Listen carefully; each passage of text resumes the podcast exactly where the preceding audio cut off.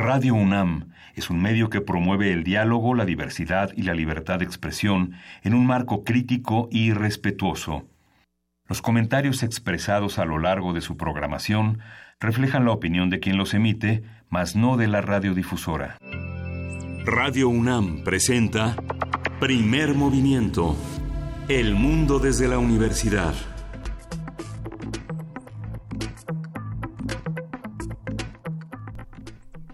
Buenos días, hoy es 12 de octubre, son las 7, 7 de la mañana en esta Ciudad de México. Luis Iglesias, buenos días. Buenos días, Miguel Ángel Quemain, ¿cómo estás? Bien, corriendo todos, ¿verdad? Corriendo todos con estas lluvias ligeras que anuncian en los distintos reportes viales. Yo no sé qué tan ligeras sean estas lluvias, por lo menos al sur de nuestra ciudad no lo son tanto. Salgan con precauciones los que nos escuchan. Está muy complicada la circulación en nuestra ciudad. Sí, sobre todo los deslizamientos que no son tan ligeras porque provocan deslizamientos importantes en, en estas mañanas de tanto acelere y en un viernes que también es casi casi el la última el último jalón hacia la quincena para eh, muchos el último jalón alrededor de las 5 de la mañana con 50 minutos de las 6 de la mañana más o menos teníamos una serie de, de accidentes en nuestra ciudad en Tlalpan y Tasqueña también en periférico a la altura de San Jerónimo. De igual manera en insurgentes manejen con cuidado porque quizá estas son una, tres de las principales vías en nuestro país para los que circulan y quieren atravesar digamos la ciudad de la zona sur a la zona centro de la zona eh, sur a la zona norte, etcétera. Eh, si necesitan salir y usar su vehículo, háganlo con precaución. Si utilizan el transporte público, salgan con eh, sus debidas precauciones y con tiempo de anticipación, porque estará complicada toda la mañana. Y sin embargo, no son los únicos motivos por los cuales tenemos una mañana complicada en nuestro país, además de los muchos eventos violentos que se vivieron durante toda esta semana. El día de hoy tenemos otro tipo de noticias, Miguel Ángel. Sí, bueno, continúa esta puesta eh, contra la pared al gobierno federal y a la ciudad y a la, y a la sociedad mexicana con este paro eh, que la policía federal amenaza para el próximo lunes. En el marco de la, del anuncio que hizo Manelí Castilla eh, Cravioto, el jefe de la Policía Federal, comisionado de la Policía Federal, para anunciar que este domingo se realizará de manera simultánea en 32 estados la conmemoración de los Juegos Olímpicos del 68, una carrera que eh, se han inscrito 70 mil personas y que presumen que llegarán 100 mil. Aprovechó Manelik para hablar con mucho respeto a Cota de las decisiones del presidente electo Andrés Manuel López Obrador sobre la idea de contratar más, convocar a 50 mil jóvenes más para la Policía Federal. Y pues se preguntan por el tema de los chalecos, de los uniformes, de la capacitación. Y este y pide respetuosamente que en relación a las eh, al señalamiento de, eh, eh, de Durazo, el próximo secretario de Seguridad del nuevo gobierno, que no abriría más plazas de, para la seguridad pública, no aumentaría el, presupuesto, sino que se concentrarían en ajustar los, el terreno de la seguridad en otros, en otros aspectos. Entonces, bueno, es una convocatoria interesante. Justamente ayer Estuve en una mesa con un entrevistado que tendremos más adelante, con Duncan Green, y este, Jimena Andión, de, presidenta del Instituto Simón de Beauvoir, señalaba un poco la incongruencia de no, no, no aumentar las Fuerzas Armadas, no, no señalar esa parte, y por otra parte, esta, esta convocatoria. Yo creo que es algo que tendremos que, que discutir y que, y que, y que dialogar. Le podremos dar seguimiento esta mañana. Eh, es lo importante. Lo haremos de igual manera eh, para los que estaban interesados justamente en la respuesta que dio eh, Rectoría el día de ayer que se compartió aquí para el pliego petitorio de la Asamblea Interunam. Bueno, esta, este pliego petitorio, esta respuesta fue rechazada por las condiciones en las que se entrega la respuesta debido a que los, los integrantes de la Asamblea Interunam pedían que estuviera el rector Enrique Graue Vigers y el rector no se presentó, se presentó otro grupo justamente entregar esta respuesta, ya que el rector se encuentra, si no me equivoco, en Guatemala. Eh, entonces, bueno, hasta ahí queda esta noticia por ahora. Vamos a seguir viendo qué es lo que ocurre si la respuesta fue rechazada debido a las condiciones en las que se entrega, debido al contenido eh, de la respuesta, que bueno, pueden consultar en Gaceta UNAM, eh, todos los que estén interesados, que creo que seremos muchos de los que formamos parte de esta universidad. Así que, como ven, estas noticias con las que arrancamos esta mañana, estamos en arroba P Movimiento, en diagonal, primer movimiento UNAM, y tenemos un teléfono que es el 55 36 43 39 Hablaremos de muchos temas esta mañana. Vamos a hablar de las fake news alrededor de las especies en extinción.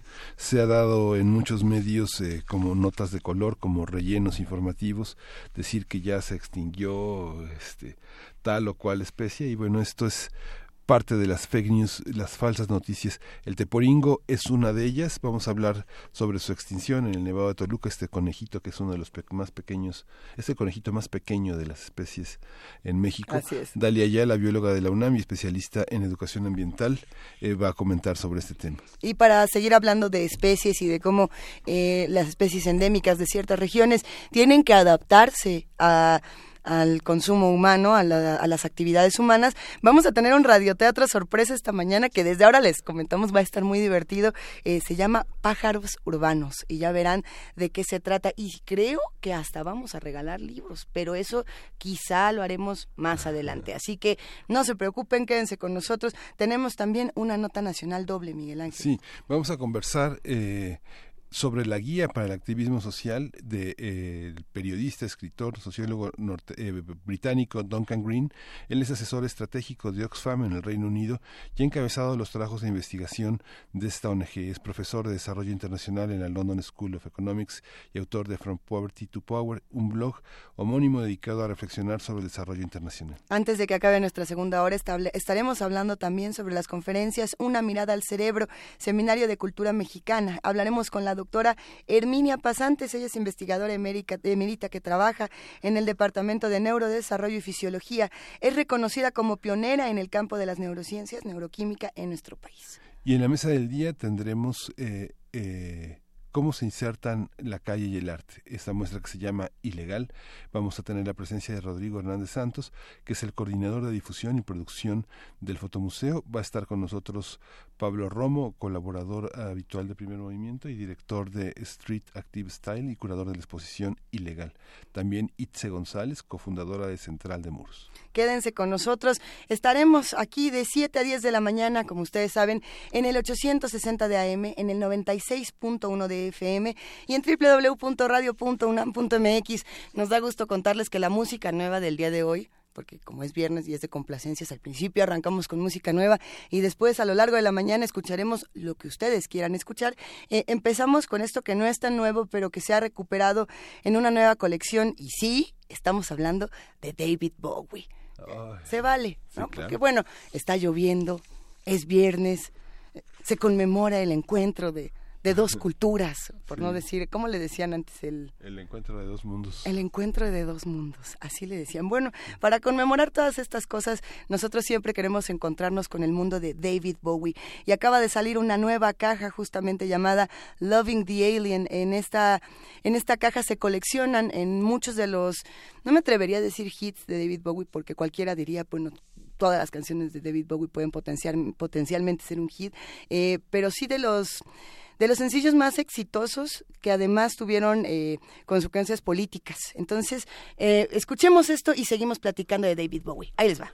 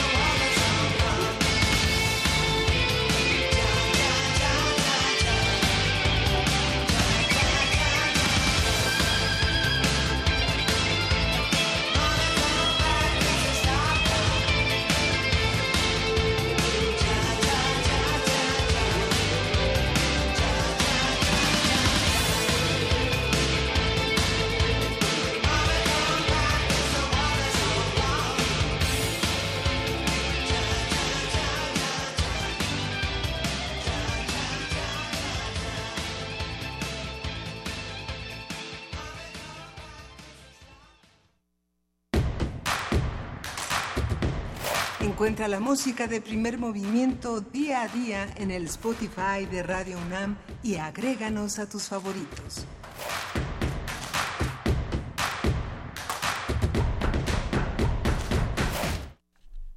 Frente a la difusión de en redes sociales de una noticia que declaraba extinto al conejo de Zacatuche, también conocido como teporingo, la Secretaría de Medio Ambiente y Recursos Naturales, Semarnat, aclaró a finales de septiembre pasado que para que una especie pueda ser considerada extinta formalmente es necesaria una ausencia de 50 años o más. ¿Y, cómo está el estado de, salud de, los teporingos? ¿Cómo los vemos? ¿Cuántos hay? Eh, investiguemos sobre estas especies. Además, se ha logrado extraer ADN de posibles heces de teporingo en al menos dos localidades. Esto podría confirmar su presencia. Si bien el también llamado conejo de los volcanes está dentro de la categoría de especies en peligro de extinción, desde hace varios años se han emprendido esfuerzos para que su conservación y en cuanto a la población que existía en el Nevado de Toluca, el estatus el, es incierto y no es posible asegurar su extinción en ese sitio. Casos similares han ocurrido antes con otras especies, como la rata canguro, por ejemplo, que había sido catalogada como especie probablemente extinta, después de 32 años de ausencia en Baja California, donde fue vista por última vez en 1986. En mayo de este año, la Comisión de Áreas Naturales Protegidas reportó su reaparición. Y bueno, vamos a hablar acerca del conejo teporingo, sobre la responsabilidad que conlleva declarar una, especie extinta, qué protocolo debe seguirse y qué cuidados hay que tener al momento de informar. Eh, esto que sirva de pretexto también para hablar de otras especies que hemos mencionado en, en este programa, Miguel Ángel. Vamos a hablar con Dalia Ayala, ella es bióloga de la UNAM y especialista en educación ambiental. Dalia, buenos días. Hola, ¿cómo están? Buenos días. Qué gusto escucharte, Dalia. Eh, cuéntanos, ¿y ahora qué pasó con el teporingo?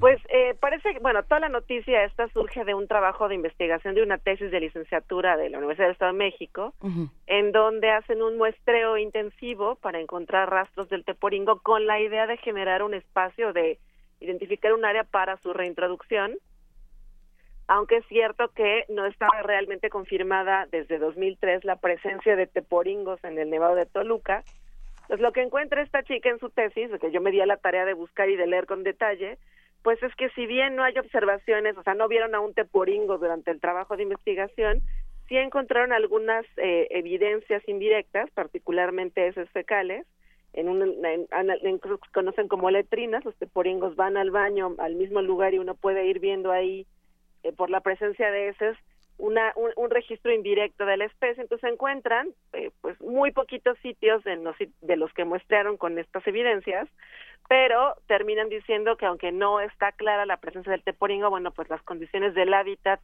que permitirían que la especie eh, se, se encontrara en ese lugar, pues no son las ideales, aunque sí algunos sitios que podrían permitir su reintroducción y que podrían eventualmente arrojar evidencia de la especie en el, en el área, ¿no? Entonces, en algún momento esto pasó a decirse que el teporingo estaba extinto localmente en el, en el Nuevo Toluca y esto algunos medios lo, interpretaron como seleccionaron la palabra local y dijeron está extinto y pues se armó toda esta controversia en la que con Ampi y con Avio se dieron a decir pues que no era cierto, ¿no? Sí, sí, justamente estas, estas noticias, bueno, aparecen como un poco como relleno también de, de muchos medios eh, pequeños que buscan en notoriedad en las redes. Claro, y, y lo hacen de una manera, o sea, si tú lees diferentes notas están exactamente igualitas, con las mismas frases, con los mismos datos, y donde claramente no se revisa la fuente original, ¿no? O sea, ni siquiera se hacía en el intento, que tampoco era tan difícil encontrar el trabajo original, pues para leerlo, entender lo que significa y pues dar información correcta, ¿no? En lugar de, eh, y prefieren pues dar esta información más alarmista, que suena más impactante, pero pues que tiene consecuencias pues para la conservación misma de la especie, ¿no? pero entonces, ¿cómo, cómo determinamos, Dalia, cuando una especie eh, está extinta? Eh, por ahí nos decíamos, no son 50 años de ausencia o más. Eh, ¿cómo, ¿Cómo se mide esto? ¿Qué pasa con estas especies? Mire, en realidad es muy difícil determinar la extinción completa de una especie y generalmente se hace en retrospectiva. Ya, e, esto de los 50 años es una convención que se tiene desde, de, por la Unión Internacional de Conservación de la Naturaleza que establece que en 50, eh, si en 50 años después de búsquedas exhaustivas a lo largo de todo un año, a lo largo de diferentes hábitats potenciales, la especie no se encuentra, pues se puede considerar extinta de la vida silvestre. Pero esto implicaría pues un trabajo de investigación constante, una búsqueda exhaustiva así en los hábitats y eso es difícil de realizar porque generalmente es muy costoso, ¿no? Entonces lo que eh, lo que se tendría que hacer es tener un monitoreo constante de muchas poblaciones en peligro y ir documentando pues cómo va desapareciendo la especie para que pudieras decir a ciencia cierta que está extinta, ¿no? Es un proceso muy complejo y como les decía, no es fácil tener la evidencia así en la mano de la que, la especie está extinta. Por ejemplo, el carpintero imperial, que sí se considera ya extinto de vida silvestre, bueno, a finales de la década de los 90 hubo una investigación de bastante tiempo buscando la especie en diferentes áreas de la zona de distribución, pero también haciendo entrevistas con la gente y entonces de esa manera se pudo documentar que la especie probablemente se extinguió a mediados del siglo XX. Pero estoy hablando de finales de los 90, una investigación larguísima de muchos recursos en donde dicen, bueno, no. Y, y, y además hablando con la gente y la gente diciéndote, cuando yo era niño había, pero hace mucho que no lo veo. Entonces, es un proceso mucho más largo y complejo para poder decir que una especie está extinta, ¿no? Eh, en México, por ejemplo, ¿de qué especies extintas podríamos hablar? Pues una muy clara es el carpintero imperial, aunque hoy día todavía hay gente que dice que han escuchado ruidos del carpintero, han encontrado evidencia, pero no está nada confirmado. Otra especie extinta es eh, una, una paloma que, que compartíamos con Estados Unidos, que era la paloma migratoria. Esa se extinguió a principios del siglo XX por la caza indiscriminada y pasó de miles de millones de ejemplares a cero, porque era una especie muy fácil de cazar. Hay una monja, una foca monja, perdón, una foca monje del Caribe que también se extinguió por la cacería y se ha ido documentando porque eran especies, bueno, la paloma migratoria era muy conspicua y de repente sí se registró una declinación brutal en sus poblaciones. La, foja, la, foca monja del Caribe vivía solo en el Caribe, en una serie de islas, también se documentó muy claramente que ya no está. Eh, hay varias especies de peces de agua dulce que vivían en hábitats muy pequeños, en, en cuerpos de agua muy localizados que han desaparecido. Entonces ya se ha ido esos cuerpos de agua sistemáticamente, no se observa, entonces puedes decir pues está extinta, ¿no? Y esta otra muy famosa que es el zanate de Lerma, que era una especie de, de zanate, un pájaro, que vivía en la cuenca del Lerma y que se extinguió por contaminación y por destrucción del hábitat, sobre todo para traer agua a la Ciudad de México, ¿no? Entonces, son pocas. Pero ¿qué pasa, por ejemplo, cuando tenemos especies como, como el teporingo, eh, Dalia, que son muy bonitas, que, ay, qué bonito conejito con sus orejitas, o, o no sé, pensar en, otras especies, el oso grizzly, por ejemplo, que, en nuestro país, por ejemplo, eh, se extinguió, ¿no? Eh, por ahí de los años 60. o en, estas especies que, entre, entre comillas, les diríamos más glamurosas, en contraste, por ejemplo, con los insectos, o, con los peces, que como no tienen estas caritas felices, pues no nos preocupamos tantos tanto por ellos. Eh, ¿cómo, ¿Cómo se mide, por ejemplo, con, con los insectos o con otras especies no tan vistosas? Eso es todavía más difícil. Estos que tú mencionas son los megavertebrados carismáticos, que nos dicen, que es mucho más fácil de ver, de muestrar, de documentar y, y de seguir la, la ruta de la extinción. En insectos, y en general en animales menos llamativos o menos conocidos se vuelve todavía más difícil porque realmente no hay estudios que nos digan ni cuántas especies hay, ni dónde viven, ni cuáles son los factores de riesgo. Es decir, eh, no solamente son difíciles de, determinar ecológicamente sus condiciones, sino que tampoco hay mucha gente estudiándolas. Entonces, pues hay gente, por ejemplo, que se especializa en mariposas, ¿no? Y conoce de mariposas en México pero es muy difícil tener datos que nos digan exactamente cómo está la población de todas las especies de mariposas del país, porque para empezar tampoco sabemos cuántas especies de mariposas hay en el país, ¿no? Ya no digas, por ejemplo, de, de escarabajos, que también son especies de insectos muy llamativas, pero que tampoco están completamente estudiadas, ¿no? O, o sí, justo, eh, animales pequeños o plantas poco llamativas, nos hace falta muchísima investigación y es muy difícil que pudiéramos decir si están bien o no con las poblaciones, eh, si hay algunas poblaciones que se perdieron y por qué, en dónde estaban, porque realmente es complicado. Con cactáceas se puede hacer un poco más pues, porque son plantas muy llamativas, muy estudiadas y además tremendamente traficadas en el mercado ilegal. Entonces, pues ahí hay un poco más de atención, pues porque brinca de repente, ¿no? O en en pericos también hay un poco más de estudios, aunque tampoco es fácil estudiarlos. Entonces, se vuelve realmente muy complicado. O sea, no es que no es un tema importante, es un tema muy relevante, pero poder tener datos concretos y dignos de, del, de, qué, de qué tan grave es la situación de las especies en México no es tarea fácil y en realidad no tenemos suficientes datos como para tener evaluaciones concretas y claras de lo que está pasando. Pareciera una obviedad, pero por aquí justamente eh, nos estábamos preguntando por qué una especie se extingue. Eh, no solamente cuánto tiene que pasar para detectar que ya eh, está extinta, cuántos años, qué tipos de especies, sino por, por qué en, en, un planeta como este, que en algunas regiones tiene tan ricos recursos y en otras no, las especies desaparecen. Bueno, en principio la extinción es un proceso natural de la biodiversidad. O sea, se ha estimado incluso que hay una tasa de extinción base a través de las, de las cuales pues la vida ha ido evolucionando y se ha ido transformando en miles de millones de años. Pero actualmente, en la crisis ambiental en la que nos encontramos, se considera una especie puede extinguirse pues por diversas razones. La principal es la degradación de hábitat, que puede ser muy evidente, como la tala de un bosque o la contaminación absoluta de un río, pero otras veces no es tan evidente el proceso de degradación. Uno puede ir a un bosque y decir, pues está bonito, tiene plantitas, ¿no? Y resulta que hay especies que han ido desapareciendo aunque no las hayamos registrado, porque el hábitat se ha ido degradando. En algunos casos de contaminación de cuerpos de agua, pues la contaminación no es evidente, sino hasta que es catastrófica, por ejemplo, ¿no? Sí. Otra manera en la que se puede extinguir es por eh, contaminación o por cacería ilegal, que es el caso, por ejemplo, de lo que está ocurriendo con el lobo mexicano, que parece lo que ocurrió un poco con el carpintero imperial. Eh, puede ser por eventos catastróficos, una erupción, ¿no? En, en las islas Revillagigedo, una especie de ave se extinguió porque hizo erupción un volcán en una de las islas. Puede ser también ayudada por eventos climáticos extremos. En Cozumel parece que desapareció una especie de ave endémica a raíz de una serie de huracanes, bueno, en particular de un huracán, aunque ya le habíamos echado la mano a los humanos degradando el hábitat, ¿no? Entonces, en realidad no es una sola causa, es una combinación de factores.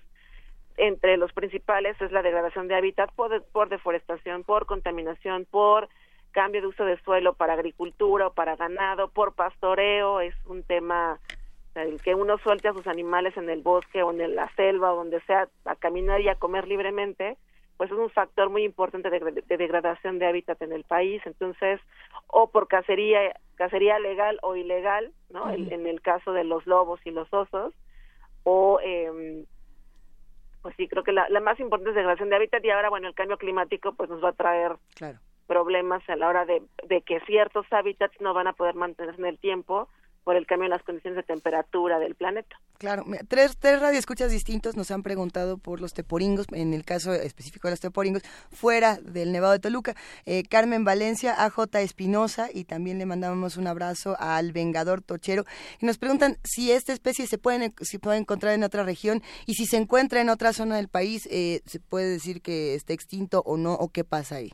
No, no está extinto porque está, por ejemplo, en el Parque Iztapopo, eh, se encuentra también en, en el Chichinautzin, que es como hacia el sur de la Ciudad de México, Y en la Sierra Nevada, por ejemplo, en el Teposteco, hay algunas poblaciones reportadas en Milpalta, incluso hay proyectos de monitoreo de esas poblaciones para ver que estén sanas, entonces no está extinto porque existen poblaciones en otros lados. Eh, cuando se pierde una especie y ya no existe en ninguna parte del planeta es cuando está extinto, que es lo que es muy difícil de determinar. Se podría considerar extirpado o erradicado de algunas áreas si es que alguna vez estuvo en abundancia en el Nevado de Toluca, pues ese sería el caso, o si ya nunca más se encuentran evidencias, pues podríamos hablar de que está extirpado en el Nevado de Toluca, pero en realidad la especie no está extinta, se ha encontrado en otras áreas, hay todo un proyecto de, de, investigación y monitoreo como especie prioritaria para la conservación, y bueno, también incluso hay una colonia en Chapultepec, que es un está en cautiverio, pero digamos, si se extinguiera de todos sus hábitats, que esperemos que no, y permanece esta colonia en Chapultepec, se consideraría extinto en vida silvestre, pero todavía con poblaciones en cautiverio, lo que te daría una esperanza de poderlo reintroducir en el futuro. Entonces, no, no está extinto, está en peligro de extinción y eso es algo que hay que tomar en cuenta porque además es una especie endémica del, del, del eje neovolcánico transversal y que no se encuentra en ninguna otra parte del planeta. Entonces, pues eso nos agrega un nivel de responsabilidad con este tipo de especies, ¿no? Pero no está extinta. Por aquí, Mayra Elizondo nos manda dos preguntas interesantes. Eh, el primer comentario dice, me parece grave comenzar a ver normal que desaparezcan tantas especies. Antes sonaba catastrófico. ¿Cómo deberíamos tomarlo? Al parecer un simple cuidado urbano de a pie, poco a, a ver, dice, y al parecer un simple ciudadano urbano de a pie, poco a poco puede, poco puede hacer, ¿es así? Es que justamente cuando uno da esa información de manera tan alarmista como se dio, por ejemplo, del Teporingo y hace un tiempo se habló de que el lobo mexicano ya no estaba en peligro de extinción y demás, lo que generas es incrementar la desconfianza en las instituciones, por ejemplo, y generas este sentimiento de no podemos hacer nada a las personas porque esto es tan abrumador y tan grave que no podemos realmente hacer nada. Y sí, no deberíamos ver como normal que se extingan las especies, a menos que fuera parte de la evolución, que eso tiene un proceso de otro, de una escala temporal distinta. Entonces, no, no debemos verlo como normal, es algo que nos debería preocupar, sino por la ética de respetar otras especies, sí porque cuando degradamos ecosistemas, su capacidad de brindar servicios ecosistémicos, como de los que dependemos como especie, pues se reduce. Los ciudadanos de a pie sí podemos hacer cosas y una de las primeras cosas que a mí me parece importante resaltar es pues que cuando uno se informa de manera responsable, cambia tu manera de pensar, cambian tus estructuras mentales y, y ves a la biodiversidad desde una, desde una postura distinta, o sea, tu visión del mundo cambia un poco y eso es muy positivo a largo plazo si lo haces en un contexto de ética, de respeto y de tomar acciones. ¿no? A mí me preocupa mucho de repente este tipo de noticias tan alarmistas, no solo porque pueden ser falsas, sino porque inmovilizan a la gente, te angustia tanto que ya sientes que no puedes hacer nada y no haces nada. Pero la gente de a pie sí podemos informarnos, sí, podemos ser críticos con lo que leemos, sí podemos pues buscar información de diferentes fuentes, o sea, si de entrada todo el mundo las fuentes están diciendo exactamente lo mismo, pues es un tema de, de, pues un poco para sospechar de dónde están sacando la información y por qué todos dicen exactamente lo mismo y tratar de buscar fuentes pues institucionales, ¿no? En general universidades, si te hablan de un estudio de la Universidad de México, pues buscar en el de la Universidad de México la información, ¿no?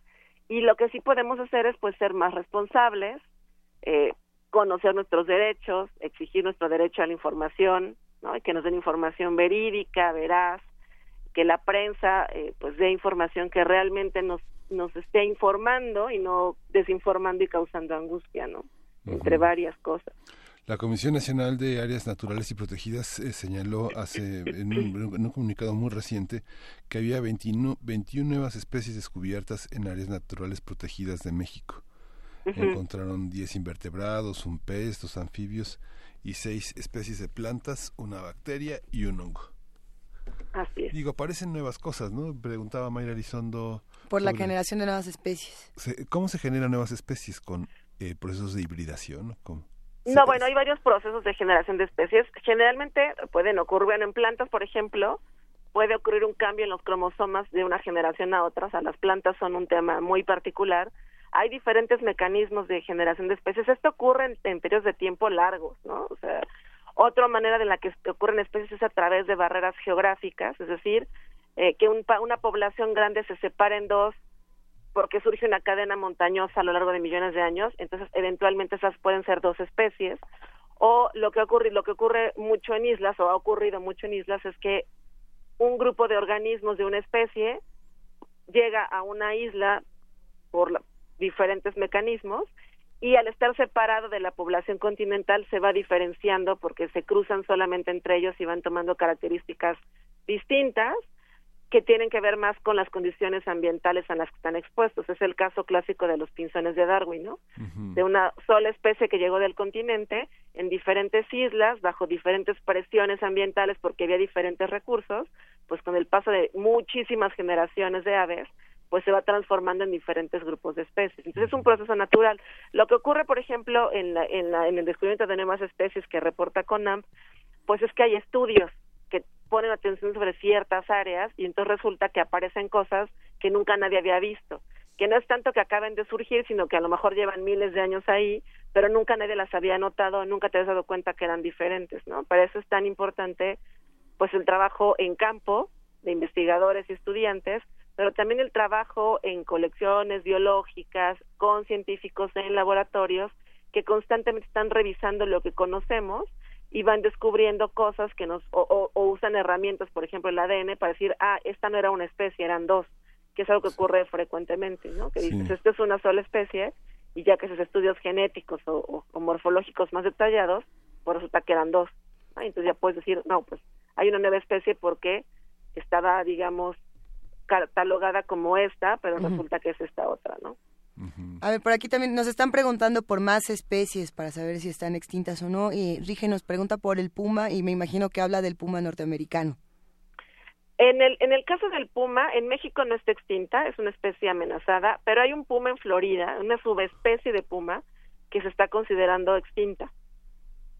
Pero es no no es, es decir, la especie es una especie que se distribuye ampliamente en el en el continente americano y eso hace que haya varias subespecies que no son propiamente otra especie, no son tan diferentes como para llamarse otra especie, pero que habitan solamente en lugares muy muy puntuales de su distribución y entonces se consideran subespecies o tienen pequeñas diferencias que hacen que los científicos decidan que son eh, subespecies y en, el caso del puma en México no está extinta, pero eh, les digo hay un puma una subespecie Florida que se ha considerado ya extinta aunque no han pasado 50 años sin que nadie la vea, ¿no? O sea, ahí hay todavía toda una discusión ahí, pero es una especie que se ha estado siguiendo desde hace varios años y cada vez hay más evidencia de que ya no está presente en esas áreas, ¿no? Y, y Dalia, así como distintos investigadores han descubierto, por ejemplo, especies de hace muchísimos años que, que están extintas y que a lo mejor a nosotros que habitamos el mundo en este momento no nos tocó ver, eh, le, ha tocado a los investigadores o a distintos habitantes del planeta de pronto estar sentaditos en el sillón, asomarse por la ventana y encontrarse con una especie que a lo mejor se creía extinta y resultó que no? Sí, el, el caso de la rata cangura este en las islas de Baja California es un caso muy muy interesante porque y, es un caso interesante porque además nos da esperanza, ¿no? De decir, bueno, no todo está perdido. No todo está perdido y a lo mejor no es que no estén, o vamos, una especie puede tener variaciones poblacionales pues grandes, ¿no? Y de repente ser muy abundante y de repente no, y de repente reaparecer si el hábitat se deja descansar un tiempo, ¿no? En el caso de esta rata, pues parece que, que desapareció, nadie la había visto, pero pues cuando dejas, eh, quitas especies invasoras o especies exóticas, pues le das tiempo a la especie si tiene la capacidad todavía, si hay suficientes individuos, pues de recuperarse, ¿no? Y entonces vuelve a aparecer o se refuerza, se, se, sí, se refuerzan los, los esfuerzos de búsqueda y aparece, ¿no? Entonces sí es, es posible que aparezcan especies que se creían extintas y se creían extintas pues o porque no las habíamos buscado con detenimiento o porque en algunos estudios no habían eh, pues no se habían enfocado a lo mejor en el hábitat correcto o en la temporada correcta o sea es, eh, eh, buscar una especie no es tampoco tarea fácil, ¿no? No es como lanzarte nada más al campo y, ver si aparece, hay que hacer un esfuerzo importante de muestreo, de análisis de datos, de revisión histórica de información, o sea, es, esto es un tema y no siempre hay tiempo, ni gente, ni recursos para hacerlo de manera detallada. Eh, muchas veces nos preocupamos por la extinción de estas especies, eh, más por una nostalgia de, ay, eh, estamos perdiendo animales, estamos perdiendo cosas, y no nos damos cuenta de cómo estas pérdidas realmente pueden afectar los ecosistemas y pueden dañar el futuro tanto de otras especies como de, como de la nuestra, ya que somos tan antropocéntricos a veces, lamentablemente. Sí, claro, o sea, que desaparezca una especie es que una pieza de un ecosistema desaparece y a lo mejor hay otros elementos que pueden cubrir su función ecológica, pero eventualmente puedes quitar todos esos elementos o era un elemento eh, fundamental para el funcionamiento del ecosistema y se colapsa, por ejemplo, ¿no? Entonces vamos más allá de la ética de estamos acabando con la diversidad biológica que le tomó miles de millones de años aparecer, pues es esta cuestión antropocéntrica que de repente es la que nos pega realmente, ¿no? Porque no no hemos logrado desarrollar un sentido de ética tan amplio, pues por las condiciones pues, socioecológicas, socioeconómicas tan adversas de repente y por esta visión del mundo muy antropocéntrica, entonces, pues de repente dar la información de, pues es que nuestros servicios ecosistémicos están reduciéndose, ¿no? Se vuelve el, el, mecanismo para llamar la atención sobre estos temas, ¿no? Sin que sea el único mecanismo ni necesariamente el mejor, pero bueno, si esto está funcionando, yo soy de la idea de que lo, lo aprovechemos siempre que lo maticemos y digamos, bueno, esto es una manera de valorar la biodiversidad, pero hay otras, ¿no? Eh, sí, y bueno, ya para despedir esta conversación, Dalia, ya la bióloga de la UNAM, especialista en educación ambiental, eh, que además aquí has despertado a una serie de admiradores, tanto de tu persona como de muchas especies. Fíjate que Arturo Arellanes nos escribe y nos dice, eh, en mi baño viven Francisca y Renata, son dos arañas negras con panza abultada y brillosita. Se las dejo vivir para que sigan comiendo insectos y no se extingan, ¿verdad? O salgo corriendo y no regreso nunca. sí, está chistoso lo que nos pone, pero ¿cómo protegemos a estas especies? Eh, eh, ¿qué, qué, hacemos? ¿Las dejamos que estén donde están? Si nos toca encontrarnos con el cacomixcle, la, la araña este, gigante, la chiquita, la abeja, eh, aquella especie que a lo mejor no tenemos ni idea de cómo se llama y que también está rondando por nuestra casa, como sea, ¿qué, ¿qué hacemos con estas especies? Pues yo lo que les diría es disfrútenlas, véanlas, maravíllense de lo, de lo impresionante que pueden ser y déjenlas, porque realmente no van a entrar en conflicto contigo, no te van a atacar, no te van a morder, no te van a robar nada, no te van a hacer absolutamente nada.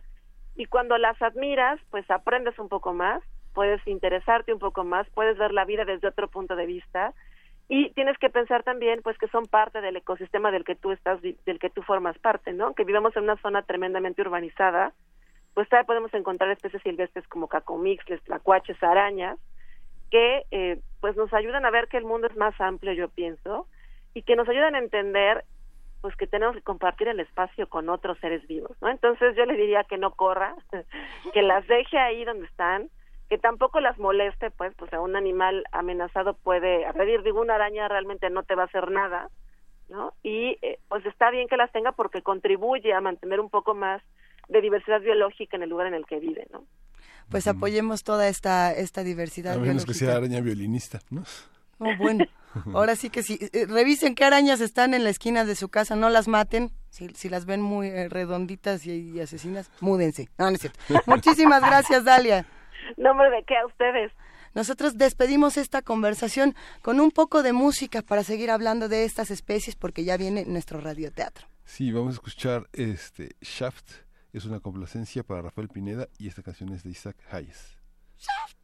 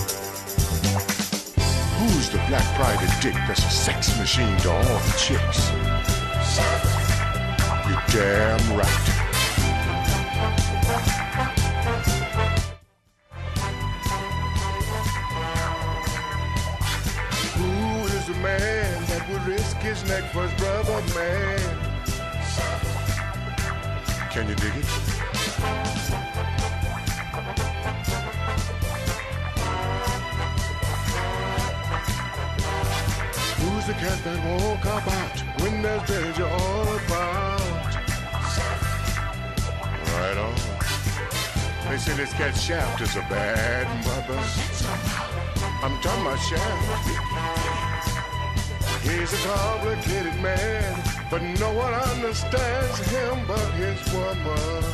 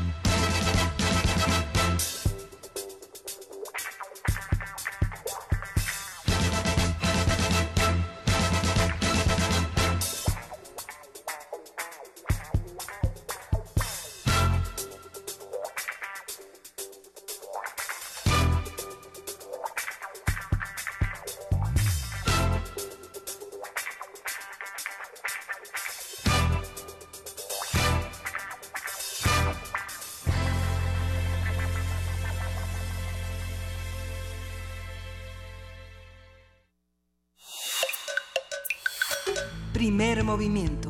Hacemos comunidad.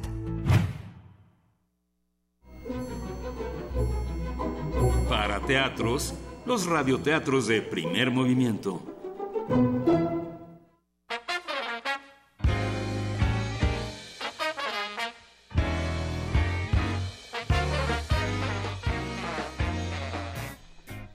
Pájaros urbanos.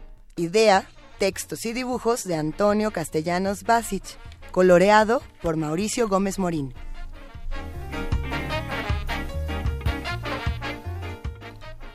Ave Brisas.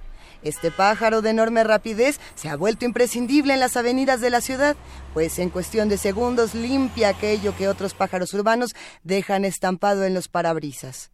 Los conductores, a regañadientes, pagan el servicio con unas monedas sin comprender lo necesario de su trabajo. En parte tienen razón, pues llegando al semáforo siguiente aparece otro de los miles de avebrisas ofreciendo el mismo servicio. Aveciclo.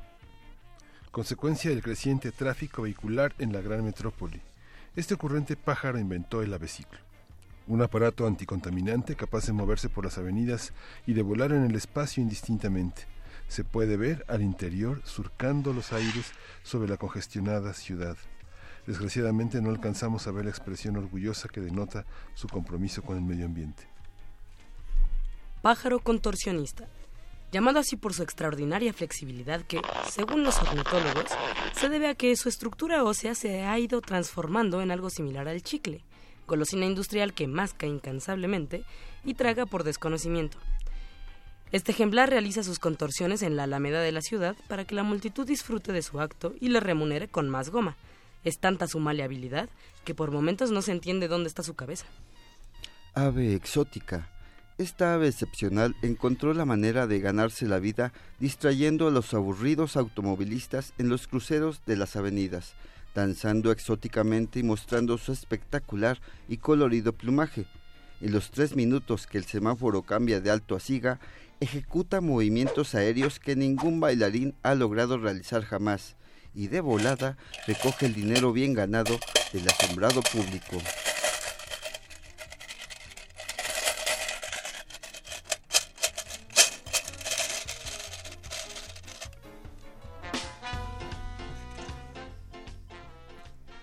Pájaro intrépido.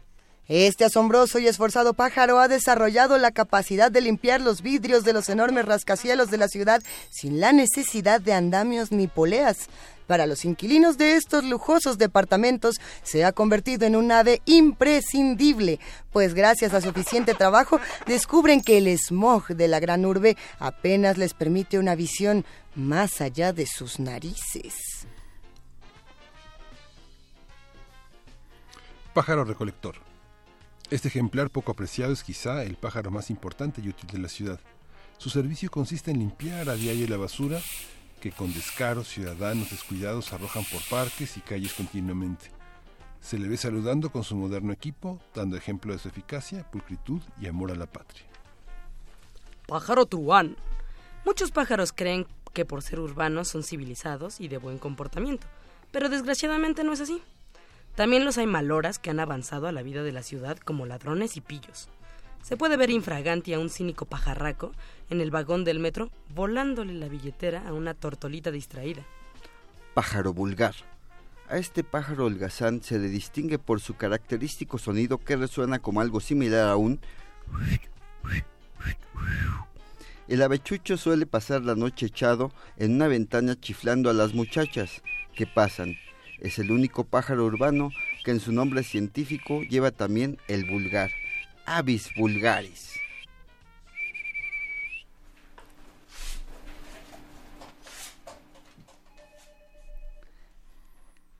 Ave oficinista. Adaptadas a las oficinas de la industriosa e infatigable ciudad, algunas aves han sufrido cambios físicos dignos de atender. Tal es el caso de la chichicuilota, que solía habitar el extinto lago de Texcoco. Aquella ave delgada y de gráciles movimientos cambió su ancestral y balanceada dieta por una con más chispa, aumentando notablemente el volumen de muslos y pechugas. No obstante, la alteración alimentaria aún conserva su encanto natural. Mascota porrista. Algunos pájaros se han tenido que adaptar a trabajos irrisorios, como es el caso de esta águila pedante, otro emblema de la urbe y ahora convertida en una fanática porrista de un equipo de fútbol. Esa jocosa mascota hace su chamba en el estadio, alentando a la porra con sus peligrosas cachiporras con banderín, presumiendo ser la dueña de todas las pelotas y campeona del mundo.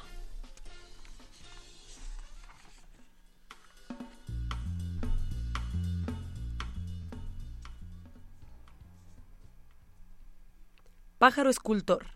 Debido a su enorme facultad como artista, las autoridades de la ciudad han dado a este pájaro el encargo de realizar un monumento en el Paseo de la Reforma. Se le puede observar esculpiendo lo que podría ser una obra maestra dedicada a las aves ilustres del país. Se nota el extraordinario realismo de su trabajo. Pájaro arquitecto. Ave notable y desvelada que pasa noches enteras proyectando los enormes pajareras que tanta falta es en la ciudad para los millones de pájaros que no cuentan con habitaciones dignas donde descansar y anidar.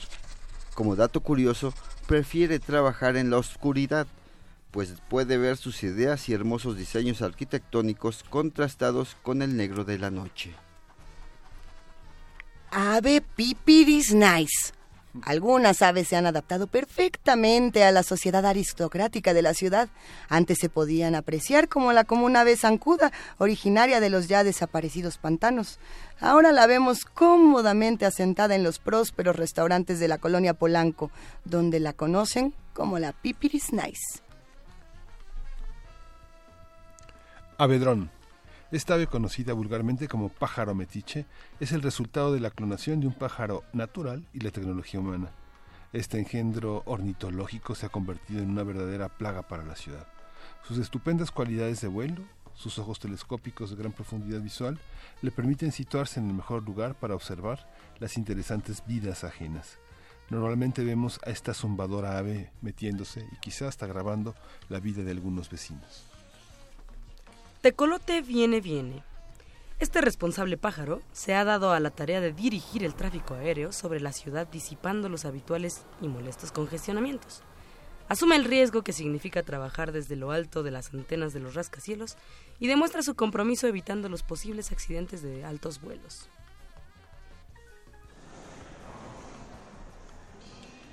Pájaro turista. A consecuencia del intenso tráfico aéreo sobre la megalópolis, las parvadas de aves migratorias perdieron su capacidad de volar. Las pocas que quedan actualmente han tenido que adaptarse a las comodidades de la vida moderna y ahora viajan en avión hacia su destino migratorio. Pájaro trajinero.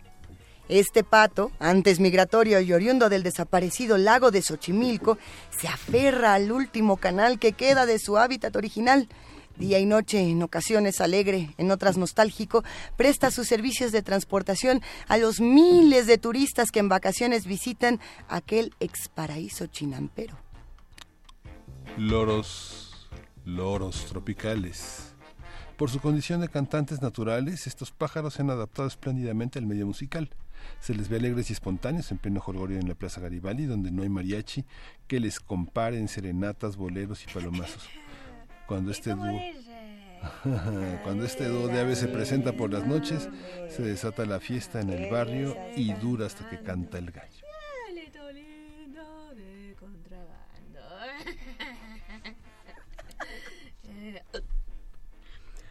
Pájaro encopetado, llamado así porque gusta de beber vino volando sobre las copas que se ofrecen en las cantinas, los ornitólogos aseguran que su adicción a las bebidas embriagantes es consecuencia de la imitación a los parroquianos en un ambiente de fiesta. Tristemente, después de varias copas pierde el estilo y el equilibrio, y cae desbaratando su impecable copete.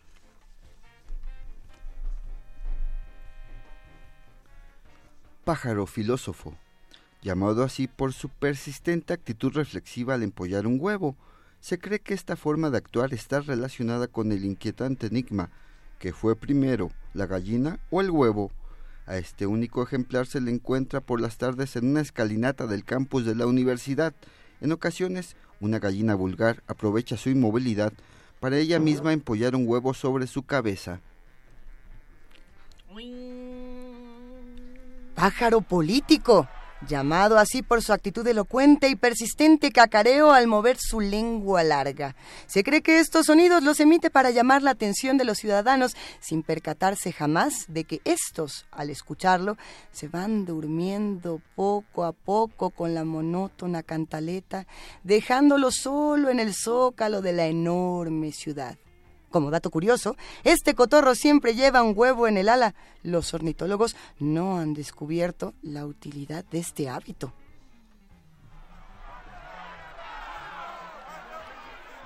Pájaros manifestantes. Algunos pájaros inconformes por la falta de bienestar social marchan para expresar su descontento en las calles de la gran urbe con el fin de ser escuchados en sus justas demandas. La avanzada de la parvada va enarbolando sus exigencias.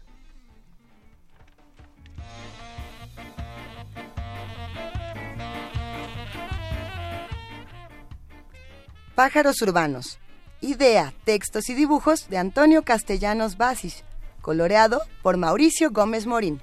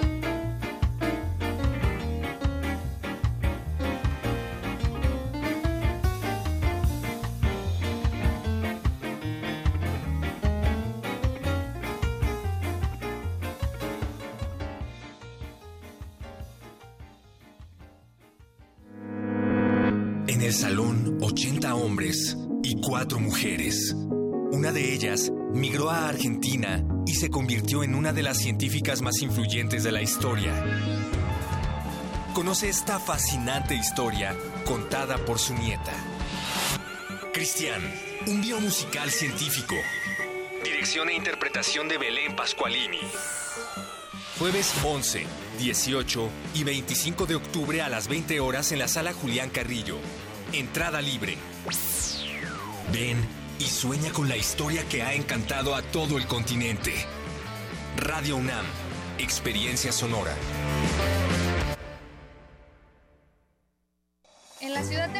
Hacemos elecciones de calidad mundial y es por ello que durante el pasado proceso electoral el ISM refrendó su certificación ISO, manteniéndose como el único instituto electoral en el país certificado internacionalmente bajo la norma ISO 17582-2014. Esta certificación garantiza que el instituto realiza sus funciones en observancia a los más altos estándares de calidad internacional. Con calidad y participación, todo funciona. Instituto Electoral Ciudad de México. El Laboratorio Arte Alameda exhibe la muestra Los pies en el agua y la mirada en las estrellas, Esperando el relámpago, integrada por 10 piezas pictóricas, escultóricas, mecánicas, fotográficas, sonoras y fílmicas, que son el resultado de la convocatoria del programa Arte, Ciencia y Tecnología, convocado por la Secretaría de Cultura, el CENART, el INBA y la UNAM, para vincular el arte y la tecnología. Los pies en el agua y la mirada en las estrellas, Esperando el relámpago, se puede visitar en el Laboratorio Arte Alameda. La poesía de Ramón de Campoamor es la clásica del realismo literario español y un claro ejemplo es el Tren Expreso Poema en tres cantos. Como en amores credo o artículo de fe que yo proclamo, que en este mundo de pasión yo olvido, o se oye conjugar el verbo te amo, o la vida mejor no importa un bledo. Escucha esto y más en www.descargacultura.unam.mx. ¿Puede resolver el cuerpo los acertijos que se nos presentan en la vida? Paradoja, un espectáculo de danza contemporánea y aérea que explora las dimensiones espaciales del sentido. Presenta el grupo Escarlata bajo la dirección de Ángeles Ocampo. A partir del 9 de octubre, te esperamos todos los martes de este mes a las 8 de la noche en la sala Julián Carrillo. Adolfo Prieto 133, Colonia del Valle. Entrada libre. ¿Cuándo fue la última vez que escuchaste a tu cuerpo? Radio UNAM, Experiencia Sonora.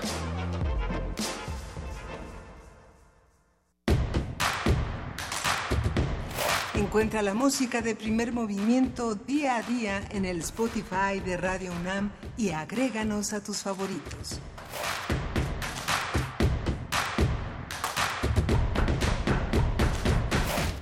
Son las 8 de la mañana con 6 minutos de este viernes 12 de octubre y esta es la segunda hora de primer movimiento, querido Miguel Ángel Quemain. Pues sí, Luis, aquí seguimos, eh, seguimos adelante en la segunda hora con una, vamos a tener una conversación muy interesante y bueno, venimos de una conversación sobre zonas protegidas, sobre especies que vale la pena mucho consultar para eh, la gente, los periodistas, los comunicadores, los divulgadores que se dedican a hablar de ese tema. Hay muchas fuentes, hay que utilizar fuentes universitarias, fuentes institucionales, fuentes científicas. Vale la pena asomarse a las plantitas y a los animalitos. Y eh, mira, no solamente tuvimos una gran participación de los que hacen comunidad con nosotros hablando de, este tema de las fake news, el teporingo y las especies en extinción con Dalia Ayala, sino que hay muchos comentarios del radioteatro. Ah. Eh, por aquí eh, Pablo Extinto nos dice, ave oficinista, Chichicuilota Godín me representa, radioteatro sorpresa. ¿Qué, qué, a ver, ¿qué pájaro serías tú? Yo, yo este, sería el pájaro piedra, por ejemplo, pero el pájaro piedra no estaba incluido en, el radioteatro sorpresa. Es que se me lo presentaron una vez. El pájaro piedra es cuando estás desvelado, que llega el viernes a las 8 de la mañana con 7 y andas como que desveladón, como que la, las noticias y las ciudades son muy pesadas y pasa algo muy rápido a tu lado y como que te encoges, como que brincas. Pues estoy entre el pájaro carpintero y el pájaro de cuenta. ¿Cuál es el, el pájaro de cuenta? Es el que tiene como muchas deudas. ¿El de las deudas? El de las deudas. El pájaro deudor. políticas, intelectuales. No, bueno. ¿Qué pájaro querrían ser los que hacen comunidad con nosotros? ¿Qué ave? ¿Extinta? ¿No extinta? Escríbanos, estamos en arroba P Movimiento, diagonal Primer Movimiento UNAM. Y acérquense, invitamos a todos a que se acerquen a este libro, justamente Pájaros Urbanos, que tiene unas ilustraciones bellísimas. El libro es de Antonio Castellanos y como decían, coloreado justamente eh, por Gómez Morín. Qué, qué bonita publicación. No, bueno, además ya nos estamos mandando mensajitos por aquí. Ahorita se los vamos a contar, pero tenemos otro libro, un libro muy importante del que vamos a hablar en nuestra nota nacional. Venga de ahí, vámonos a la nota. Primer movimiento. Hacemos comunidad. Nota nacional. El activista social es aquella persona que defiende sus derechos como ciudadano, como consumidor, como habitante de un mundo globalizado. Es decir, realiza una actividad sostenida con la intención de efectuar un cambio a favor de los derechos humanos en el combate a la pobreza o la desigualdad. En el libro Cómo ocurren los cambios, una guía de campo para el activismo social, su autor Duncan Green ofrece consejos, estrategias, consuelo y ánimo para los activistas que con su trabajo contribuyen para que sucedan las transformaciones. Se trata justamente de un libro editado por Grano de Sal con herramientas analíticas para entender los sistemas sociales y luego incidir de manera sensata y sobre todo eficaz. Vamos a ver. A partir del libro Cómo ocurren los cambios, una guía de campo para el activismo social, vamos a hablar con su autor sobre la importancia del activismo para lograr cambios. Está con nosotros ya aquí en la cabina de primer movimiento Duncan Green. Él es asesor estratégico de Oxfam en el Reino Unido, ha encabezado los trabajos de investigación en esta ONG, es profesor de desarrollo internacional en la London School of Economics y autor de From Poverty to Power, y de un blog homónimo dedicado a reflexionar sobre el desarrollo internacional. Bienvenido, Duncan Green. Muchas gracias. Gracias por acompañarnos. Quizá para entender un tema tan interesante y tan rico como este, nos tenemos que ir al principio. ¿Qué es o quiénes son los activistas sociales? ¿Qué son? ¿Dónde andan? ¿Dónde están? Yo sé, bueno, primero pido disculpas por mi pobre español, sobre todo a esta hora tan temprano. a, ver, si me sale. Eh, pero los activistas para mí es mucho más allá de la gente en la calle. Claro, algunos activistas se meten en la calle para protestar, pero cualquier persona que quiera cambiar su situación alrededor, fuera de, más allá de la familia, para mí es un activista. O sea, yo conozco activistas en empresas privadas, en gobiernos, en instituciones, en universidades. Entonces, y yo, el hecho del libro es que reconocí los mismos padrones repitiéndose en todas estas instituciones. Entonces, por eso pensé tal vez hacer un libro sobre el tema de cambio y no solamente sobre salud, educación, derechos de mujer, etcétera, ¿no? O sea, hacer un libro un poco más meta. el concepto de desarrollo, que es un concepto capital en el libro, en esta guía, eh, ¿cómo lo entendemos? ¿Qué es, ¿Qué es desarrollarse? ¿Ir para adelante? ¿Es una realidad compleja? Desarrollo es bien contestado como palabra, como, ustedes deben saber. Para mí, eh, la mejor definición es lo de que viene del, del, eh, del economista Amartya Sen, que dice que el desarrollo es la expansión continua de las libertades de ser y de hacer. Y eso te da una visión más humana, no es solamente el crecimiento del PIB ni tener elecciones o no tener elecciones, es una cosa mucho más humana de, de, un aumento continuo de, de, tus capacidades como persona, ¿no? Y eso es eh, creo que eso es lo más útil como definición. En una parte del libro, Duncan, comentas que es muy importante conocer a las instituciones. ¿no? Es, una, es una parte conocer su historia, su política, su estructura, para poder hacer un activismo cada vez más meditado, reflexivo, que si bien está, que si bien está el calor de los días en la, en la, en la, en la piel del tiempo, es una parte necesaria para poder hacer un activismo de larga duración, más, más sólido, más estructurado. Sí, porque mi, preocupación es que muchas veces los activistas que conozco tienen una receta eh, eh, fija y lo quieren hacer la misma protesta allá y allá y allá o la misma petición, la misma campaña, el mismo trabajo de incidencia. Y creo que es equivocado porque tienes que realmente tener curiosidad sobre el sistema, las posibilidades, los potenciales aliados en lugares eh, inesperados. Y entonces es cuestión de, de, ser reflectivista a la misma vez que activista y reflexionar sobre el sistema, sobre las instituciones, sobre las personalidades también y después elegir qué voy a hacer. Pero eh, para mí, tal vez una manera de hacerlo es que, que necesitamos una teoría de cambio de cómo cambia el sistema en sí y además necesitamos una teoría de acción que es qué vamos a hacer como activistas pero muchas veces la gente va directamente a la teoría de acción y se olvidan de, la teoría de cambio. Entonces llegamos a lugares como Brexit, en mi caso, eh, porque no estábamos poniendo atención en, lo que pasaba afuera. Eh, precisamente me, gustaría mucho que habláramos de qué fue lo que pasó y qué es lo que está pasando actualmente con el tema del Brexit en particular. que vas a llorar. Es que nos ha dado a todos muchos ejemplos y, muchas nuevas herramientas de, para, entender conflictos como este. ¿Cómo, ¿Cómo se vive y qué pasó ahí? Yo creo que es, es, es el mismo grito de protesta que llevó a Trump a la Casa Blanca que, hemos visto en Filipinas, en, en, Tanzania, en muchos países. Y es, es como todo, la, mitad de la población se siente ignorado, olvidado por la clase política.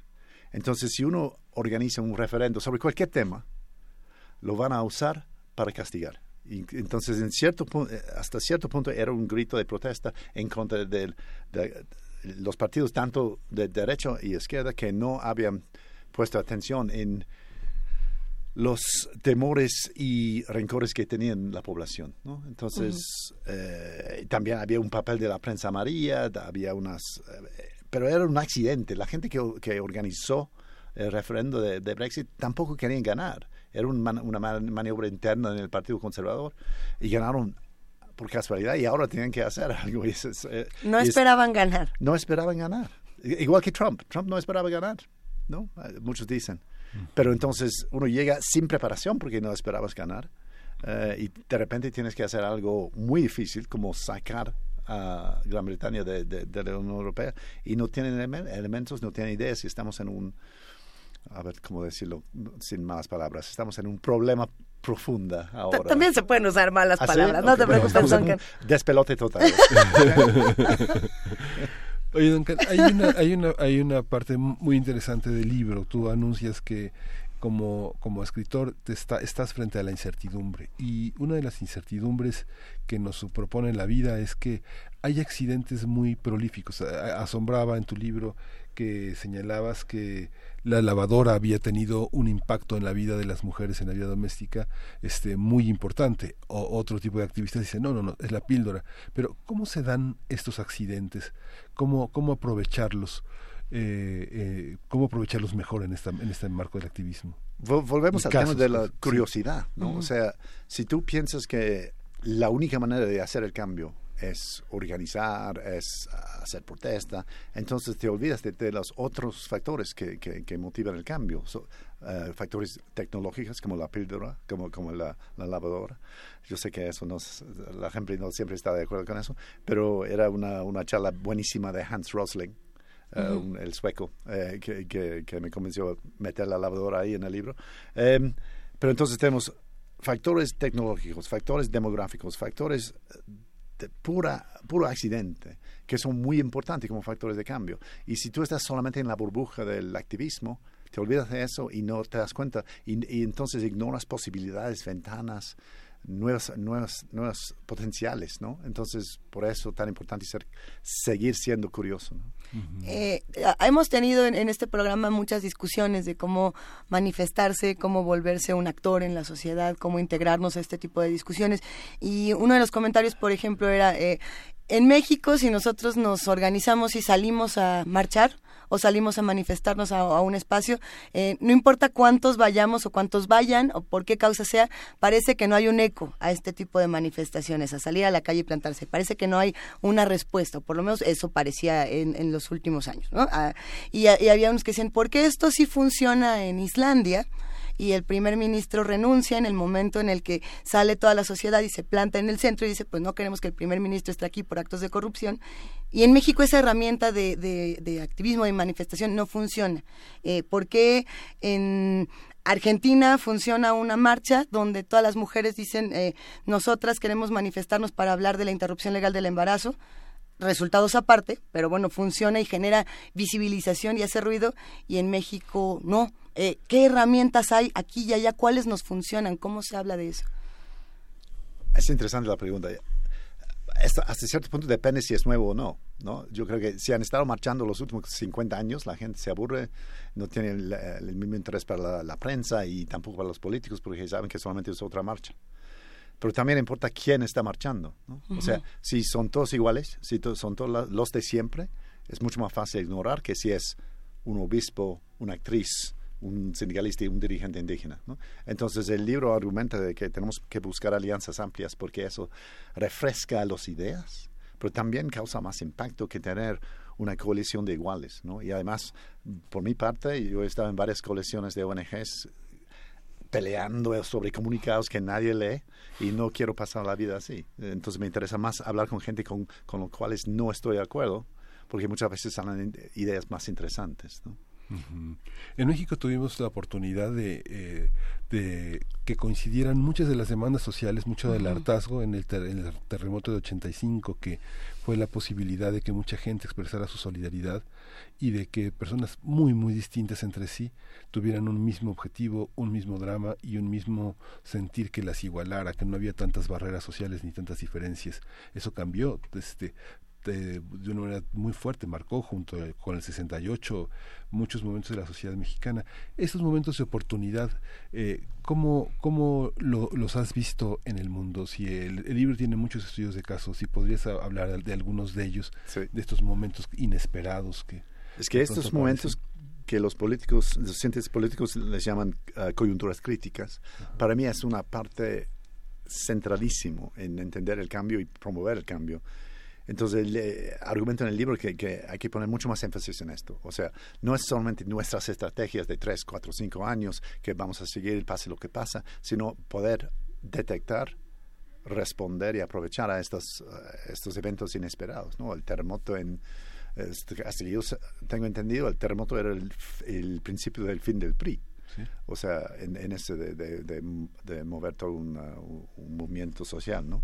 Entonces, en otros países, a nivel global, por ejemplo, eh, otro, otra causa del Brexit y de Trump es la, la crisis de 2008, la crisis financiera, uh -huh. que causó una deuda profunda eh, en, en, en, los, eh, en los corazones de, de, de la clase uh, política, que no sabían por qué pasaba, no sabían cómo reaccionar y ha, ha, ha socavado la deferencia y la, y, y la, confianza pública en los, en los dirigentes políticos. ¿no? Entonces, y algunos activistas lo han usado también, esa, esa, esa gran crisis financiera, para, para, promover cosas buenas. Por ejemplo, el, el, un impuesto sobre uh, transacciones financieras entre países, que es una vieja propuesta de los años 70 de un tipo que se llama James Tobin, pero lo, lo sacaron para aprovechar esa oportunidad y ahora hay 10 países europeos, no el mío, desgraciadamente, porque somos muy fieles a la, a la ciudad, a la, a la, grande capital, pero hay 10 países que están negociando un posible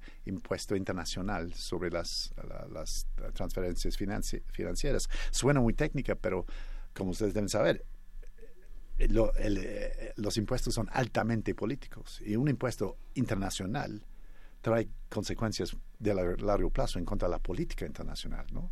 No uh -huh. hay, como se dice en, en, en la Revolución uh, norteamericana, um, no hay representación sin tax, sin recaudación. Ah, así, sí, ¿no? sí, sí, hay un vínculo muy fuerte entre los dos. Eh, pero a nivel local también, ¿no? Por ejemplo, en Malawi tuvimos, Oxfam uh, tenía una propuesta de legislación contra, sobre la, la, violencia contra la mujer y no, no, no resultaba pero después había un escándalo de prensa, unos casos feísimos. Entonces lo sacamos otra vez y, lo, y conseguimos que pasaron una ley uh, con la, el mismo, la misma propuesta, pero en el momento apropiado. Entonces, para los activistas, y a ver, algunas de estas coyunturas críticas se pueden prever, elecciones. Uh -huh. ¿no? sí. Los líderes cuando se cambian o se mueren. ¿no? Eh, sí. Mugabe en Zimbabue se sabía que iba a, a, salir del poder en algún momento, aunque costaba mucho. Entonces, ¿cómo prepararse para estos eventos conocidos? Pero también estamos entrando en territorio de Donald Rumsfeld, ¿no? Los, los, known knowns y los unknown unknowns. Uh -huh. Hay eventos desconocidos y eso es cuestión de, de detectar y reaccionar y aprovechar mientras que la ventana esté abierta. Sí, justamente ahora con esta polémica tan superficial sobre la sobre la señorita España trans, eh, los colectivos eh, trans eh, transexual sí. Eh, mandan a, una, a un evento de Miss Universo a una a una competidora transexual que es eliminada. En 2012 hubo toda una toda una polémica porque Canadá mandó una, una, este, una trans que fue expulsada en 2012 y eso abrió las puertas para la discusión. Pero la discusión entre nosotros en México, en los colectivos, es que no importa visualizar un objeto de mercado como ese cuando hay tantos crímenes de odio, tanta fustigación, llevan 15 mujeres trans muertas desde 2012 a 2017 y no ha habido justicia, ha habido total impunidad y eso visibiliza eh, eh, este asunto. Tal vez en otro momento no hubiera causado una, una muerta más, ¿no? como tú lo señalas, una, una trans muerta más que importa, ¿no? pero en esta visibilización de un conflicto que tiene una magnitud mediática tan grande, de pronto los, todos los colectivos coinciden en que vale la pena tomar esta esta, esta consigna de que no estamos con la belleza, no estamos con esa figura mediatizada y fetichizada de la competición eh, universal de la belleza, sino por una dignificación de todas las mujeres trans, sean como sean, ¿no?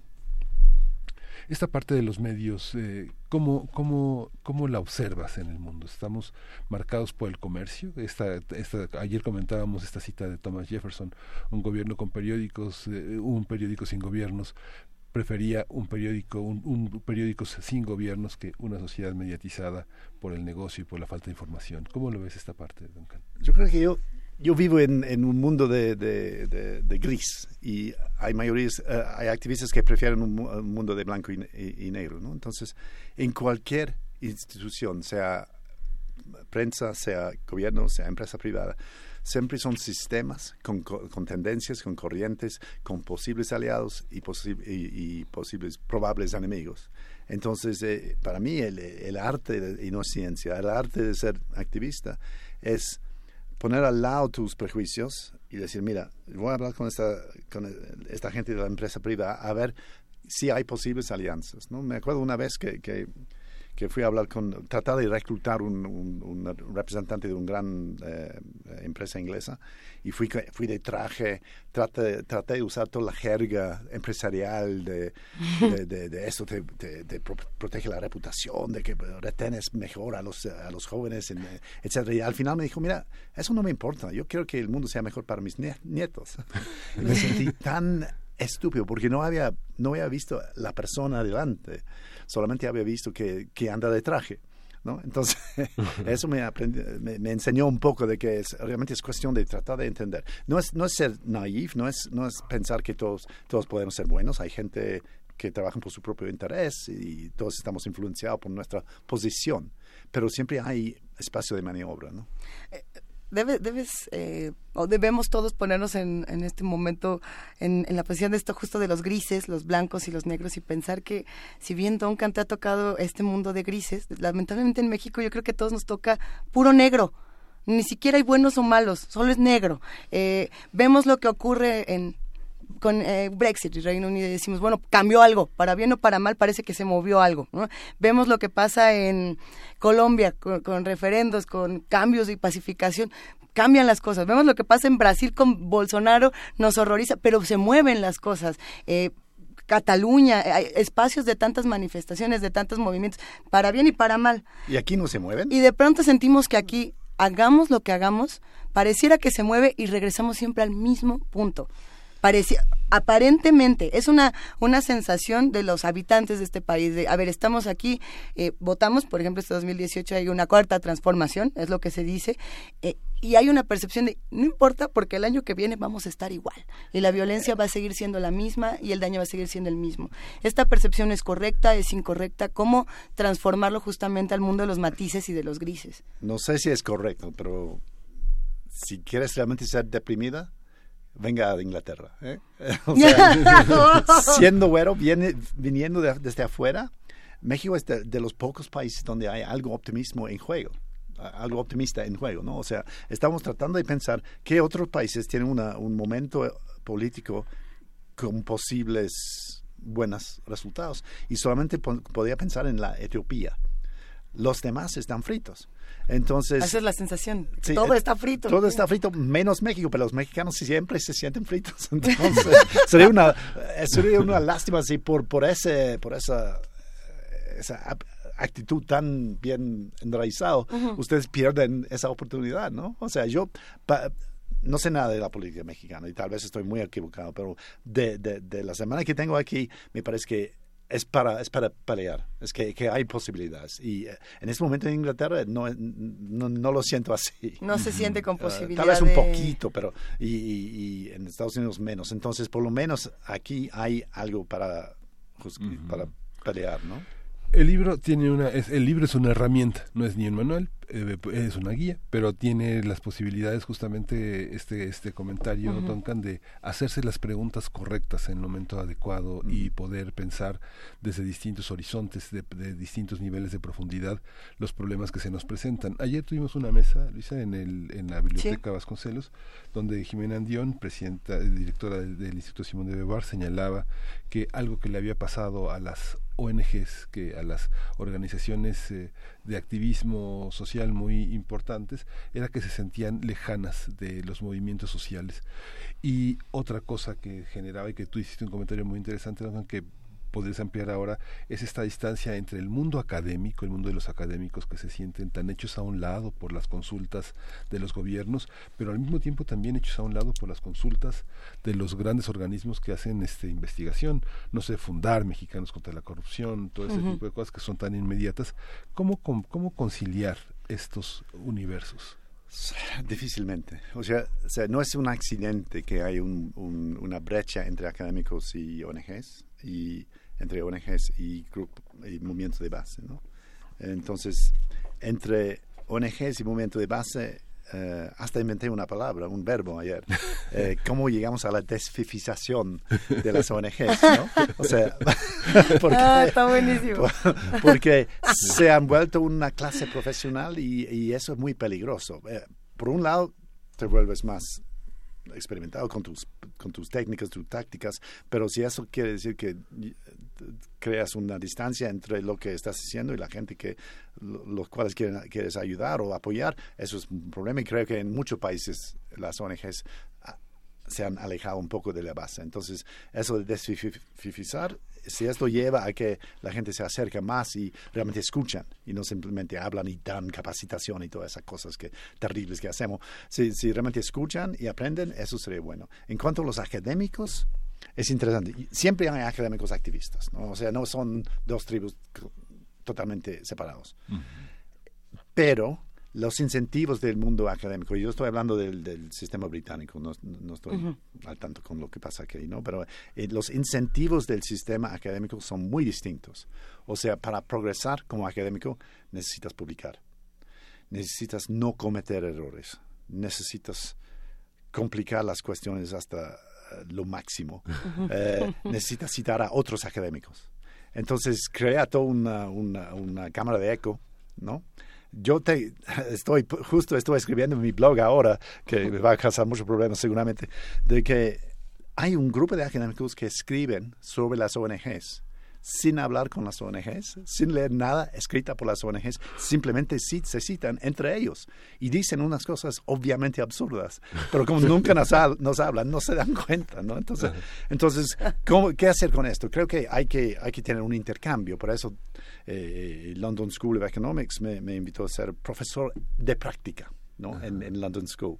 Y es interesante, ¿no? Porque para los de LSI, un profesor de práctica es menos que un profesor. De teoría pero la gente afuera, un profesor de práctica es más que un profesor. Entonces muestra cierto lo que es el problema, ¿no? Eh, pero está bien, estoy, tengo estudiantes excelentes, estamos tratando de, construir más lazos entre los movimientos sociales, ONGs y académicos y va, va bien. Sí. Una cosa que, que, nos empuja en una buena dirección es que los que financian la investigación y el mundo académico en Europa pide cada vez más pruebas de impacto y nosotros hemos pensado mucho más en eso que los académicos. Entonces, muchos de mis colegas académicos piensan que impacto es seminario ¿no? o publicación. Y nosotros hemos ido un poco más allá y pensar en cómo llegas a la gente que toma decisiones, cómo aprovechas los, los momentos críticos, todo eso. Entonces, tengo que dar muchas clases de, de investigación a impacto a mis colegas ahora. Ajá. Hay, hay una parte en, en este libro de la cual yo tenía muchísimas ganas de hablar y es la, eh, el apartado del activismo ciudadano, en lo que sí se puede hacer y lo que no se puede hacer.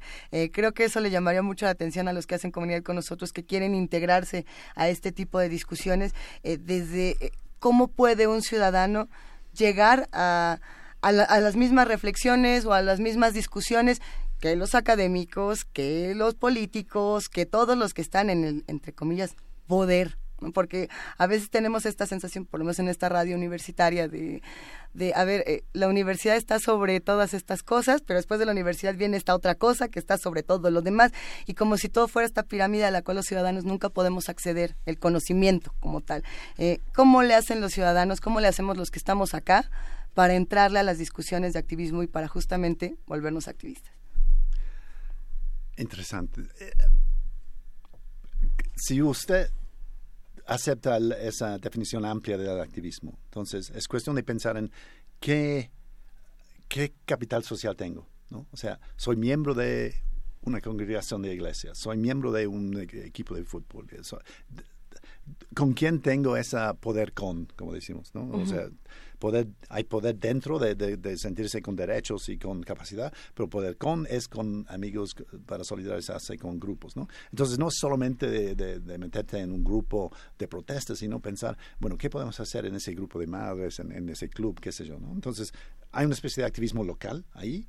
Em, y después de eso es cuestión de alianzas, de, tratar de ver quién está en lo mismo. Si tenemos un problema de agua aquí en, en, México Ciudad, ¿quién más se importa? ¿A quién más le importa cómo empezamos a hablar de eso? ¿no? Y la, medio social es útil, no, no reemplaza el activismo, pero acelera y, lubrica ¿no? E, esas conversaciones. Pero es cuestión de, de aceptar que las alianzas raras muchas veces son más tiene más impacto. Fíjate que ayer eh, una, una, una, una, cosa que sugeriste, ¿no? Te sentí un poco, digamos, como eh, decir, no están viendo que se tienen, eh, no, no, no, no, están viendo que no tienen que esperar a ver qué hace el nuevo gobierno, sino tienen que preguntarle, tienen que sumarse o participan o se quedan fuera. ¿No? Esta, esta parte que te ha tocado ahora en un corto tiempo de, ver en México, como, como ante un cambio como el que ha ocurrido con tantos congresos ganados, con tanta, con tanto, con tanta amplitud en la victoria de Andrés Manuel López Obrador, ¿cómo enfrentarlo? Eh, cuando hay mecanismos tan tradicionales, tan, tan, tan fijados, cómo deshacerse de, de las maneras de actuar. Eh, esto es una pregunta dificilísima e imposible para un extranjero contestar bien, pero de lo que las conversaciones que he tenido aquí, parece que la, gente tiene visiones muy distintas. O sea, estamos en una neblina.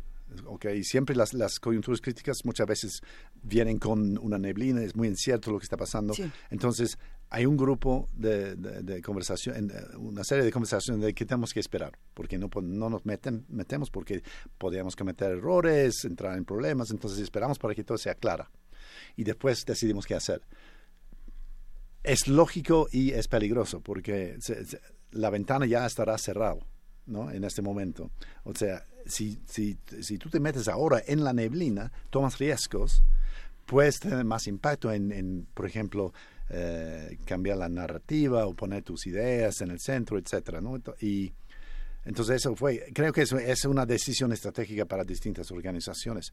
Entonces, una de las cosas de, un, buen activista es tener relaciones, redes y poder detectar qué está pasando en la neblina antes de los demás. Entonces yo estaba en... Em, ¿cómo se llama? Cambodonga, eh, la cantina. Sí, la Cobadonga. El Cobadonga, la Cobadonga.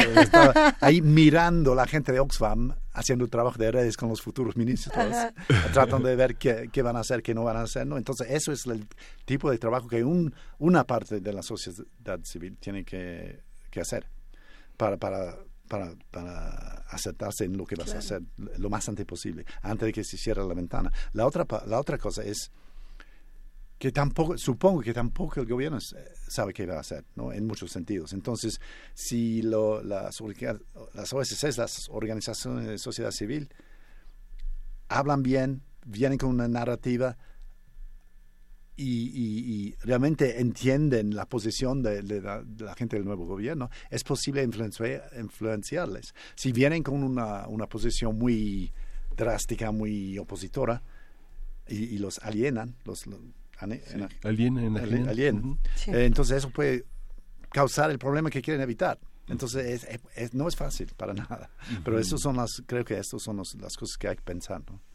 Duncan, Marta Rivera nos manda un, un, mensaje interesante sobre tu opinión. Eh, frente a las consultas ciudadanas, eh, pensando, yo me imagino en el tema del nuevo aeropuerto que se está discutiendo en nuestro país eh, y relacionándolo, eh, trato de, suponer con lo que pasa, por ejemplo, con ciertas consultas alrededor del mundo, como pudo ser el caso del Brexit, como pudo ser la paz en Colombia, como pudo ser el sí y el no en Grecia. ¿Qué pasa con este tipo de consultas que son tan eh, importantes en una toma de decisiones en el país como un aeropuerto, por ejemplo?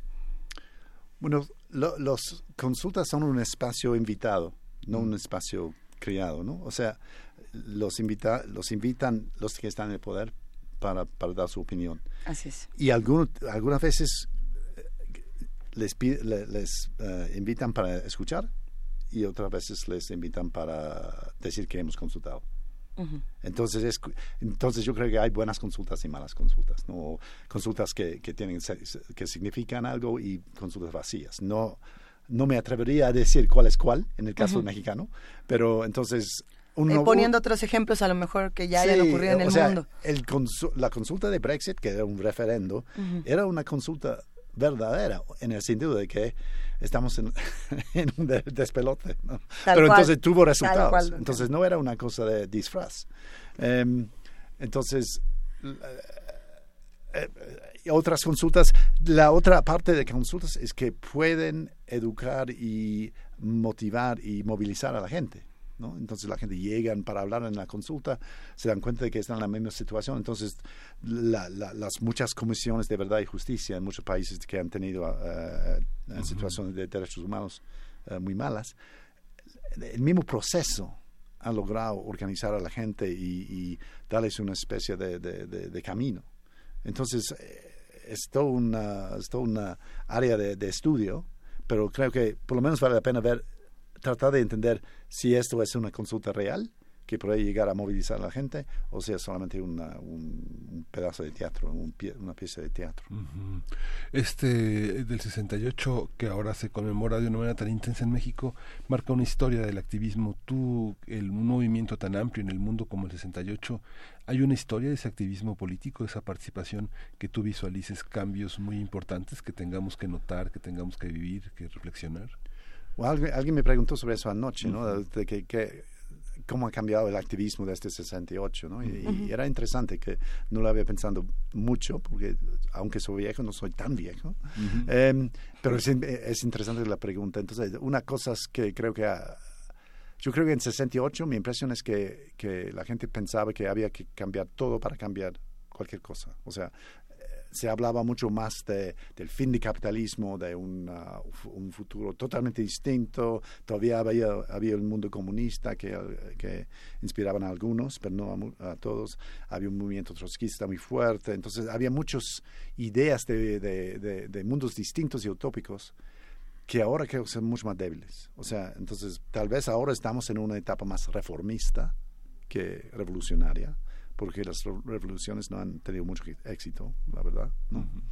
Pero también eh, el 68 era como cuando empezó la segunda, el segundo movimiento feminista, precisamente porque estos hombres machos de izquierda solamente querían café y, no les querían dar la palabra y, entonces de, eso vino toda una serie de movimientos de rechazo contra la, la vieja izquierda que ahora creo que estamos en un momento mucho más rico en ese sentido, complicado, por ejemplo, la, el, la tensión transfeminista, ¿no? Y todas esas cosas que ni entiendo. Pero, pero sí es interesante analizar el papel de las mujeres en 2018, en, cambios sociales.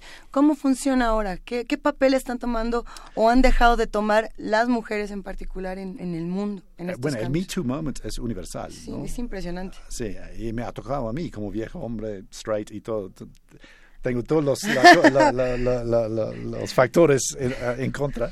Em, blanco, además. Em, eh, y, yo creo que es, es lo, que, lo, que, lo que me interesa al nivel analítico es que si Me Too es como eh, se, volverá como la campaña de, matrimonio igualitario y conseguirá logros en la legislación, logros en actitudes públicas profundas, o si se volverá más como el Occupy, que tal vez cambia algunas actitudes, pero, pero básicamente desaparece un poco.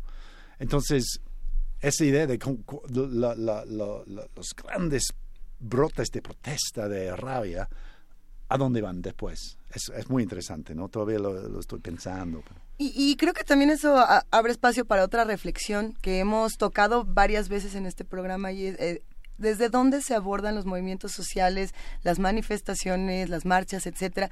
Pensando, por ejemplo, en la comunidad eh, LGBT, TTI, eh, que algunos dicen es que los movimientos sociales, algunos dicen vienen de la rabia y otros dicen también puede venir de la de la algarabía y también puede venir del gusto, haciendo una crítica a las manifestaciones en todo el mundo que dicen no son manifestaciones, son fiestas, son carnavales donde eh, la comunidad eh, diversa sale y nada más se viste de colores y echa relajo en la calle. Y otros dicen, pues esa es otra manera de manifestarse que ha dado muchos más resultados que, que tu tweet enojón, ¿no?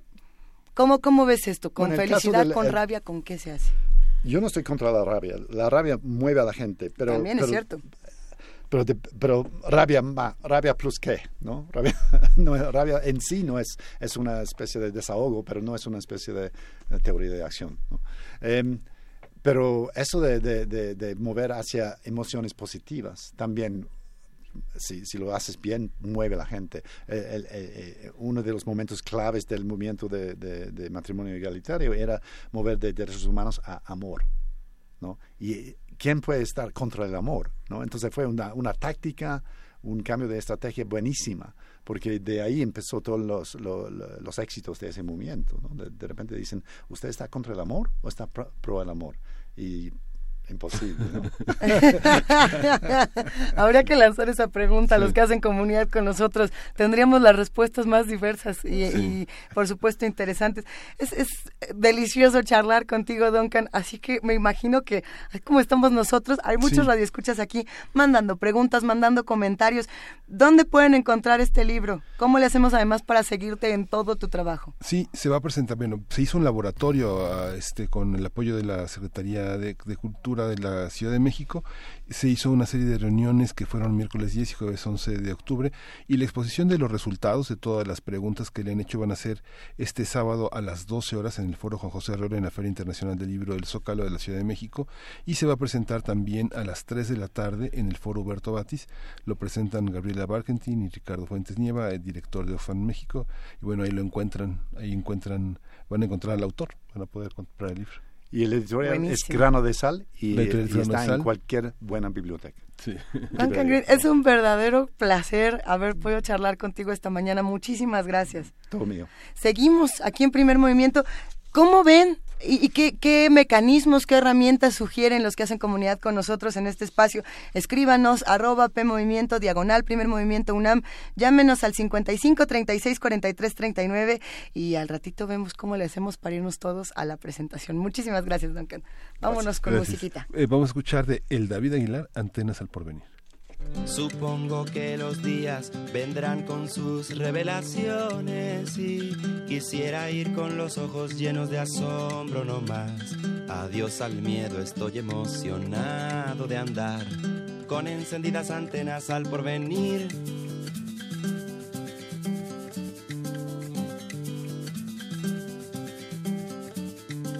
¿Quién sabe a quién le canto? No se oyen gritos ya de nadie aquí. En medio de este bullicio incomparables, no sé si esté muy gris, si esté ya azul el mundo, no sé si al menos pueda decirse que es natural. Yo tan solo puedo tratar de ser en canciones del modo más verdadero que me permita la voz. Tratar de abrir, tratar de ver, tratar de hallar, tratar de ser el diente más honesto del engrane que me toca girar y entre paredes con movimiento hallaré señal. Ya es resistencia vivir, porque parece que además no quedan muchas alternativas y está la cruel sensación de que el mundo te está haciendo un paro al dejarte vivir al revés y quedas balanceándote en la rueda de lo sentimental. Al preguntarte qué milenarios destellos hoy son claramente espejismos. Y entonces la alarma del pago que el plazo se vence y correr es mejor que pensar. Tengo intermitente la ilusión de que los días tal vez vendrán con sus revelaciones y en medio de este bullicio incomparables, no sé, tratar de abrir, tratar de ver, tratar de hallar, tratar de ser el diente más honesto del engrane que me toca girar. Y entre paredes no se oyen gritos ya de nadie aquí. En medio de este bullicio incomparables, no sé me distraigo y me retraigo cuando me caigo a la realidad. Pero bueno, la sorpresa siempre está disponible, por eso me quedo con encendidas antenas al porvenir. Con movimiento hallaré señal, ya es resistencia vivir. Con movimiento hallaré señal, ya es resistencia vivir. Con encendidas antenas al porvenir, encendidas antenas al porvenir.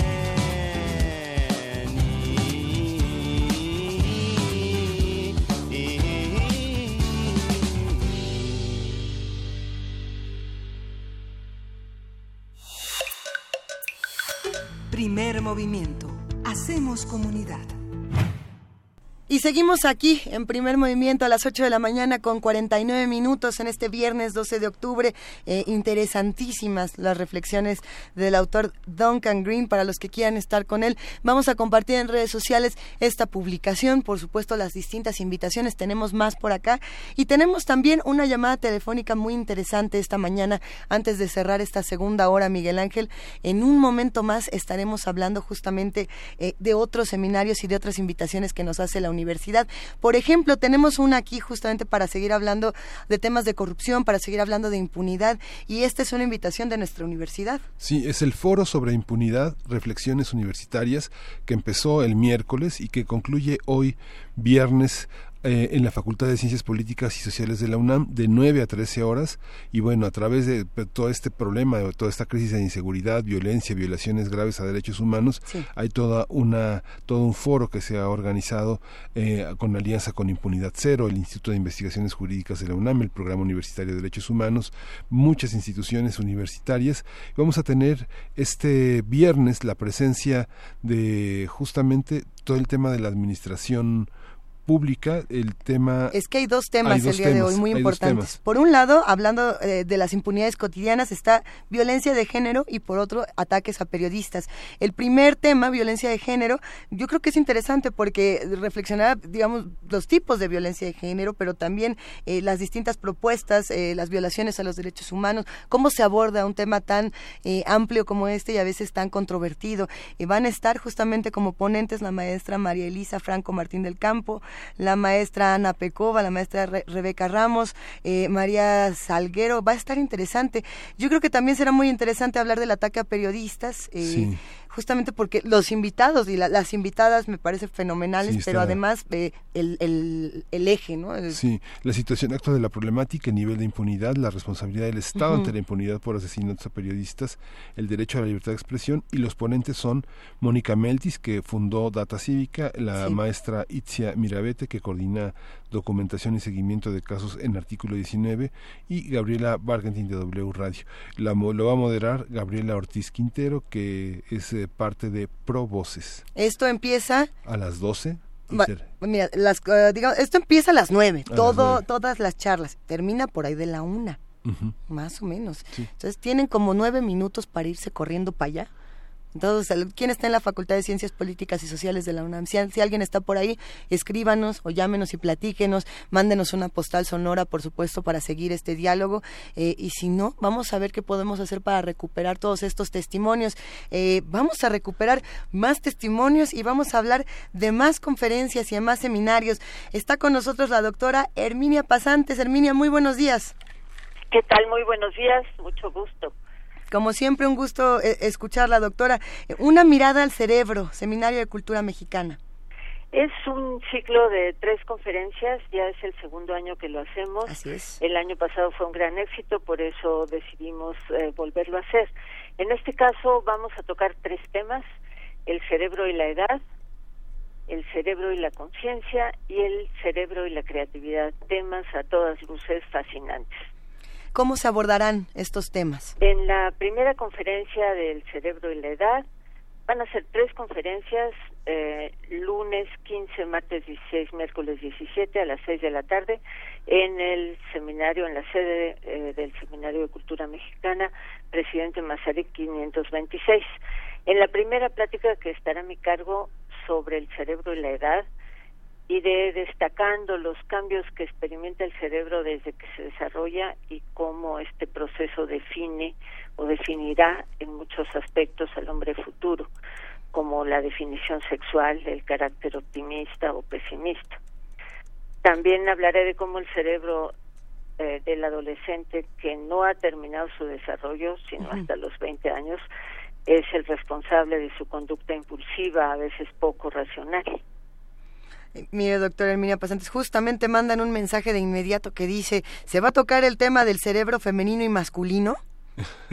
pues, eh, en, parte sí, en una parte de la plática se va a tocar e, ese tema y no solo eso, sino también de, de, de hipótesis con fundamento sobre si es en el desarrollo del cerebro en el que se establece la orientación sexual del individuo desde antes de su nacimiento.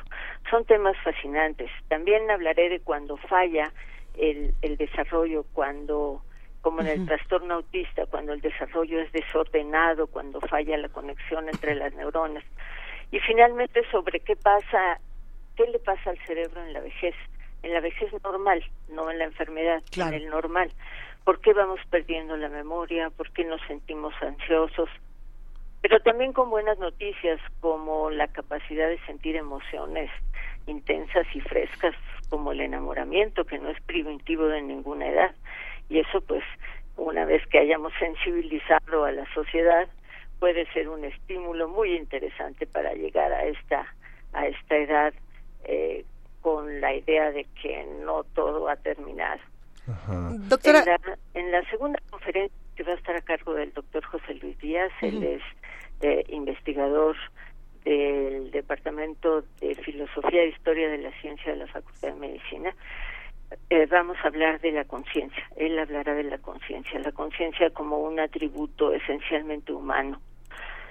Lo que en el animal es instinto, pues en el hombre adquiere una connotación de responsabilidad, tanto individual como social, responsabilidad frente a situaciones que afectan a la especie en su conjunto, como puede ser el cambio climático, o a un grupo social más limitado, como la desigualdad en nuestro país.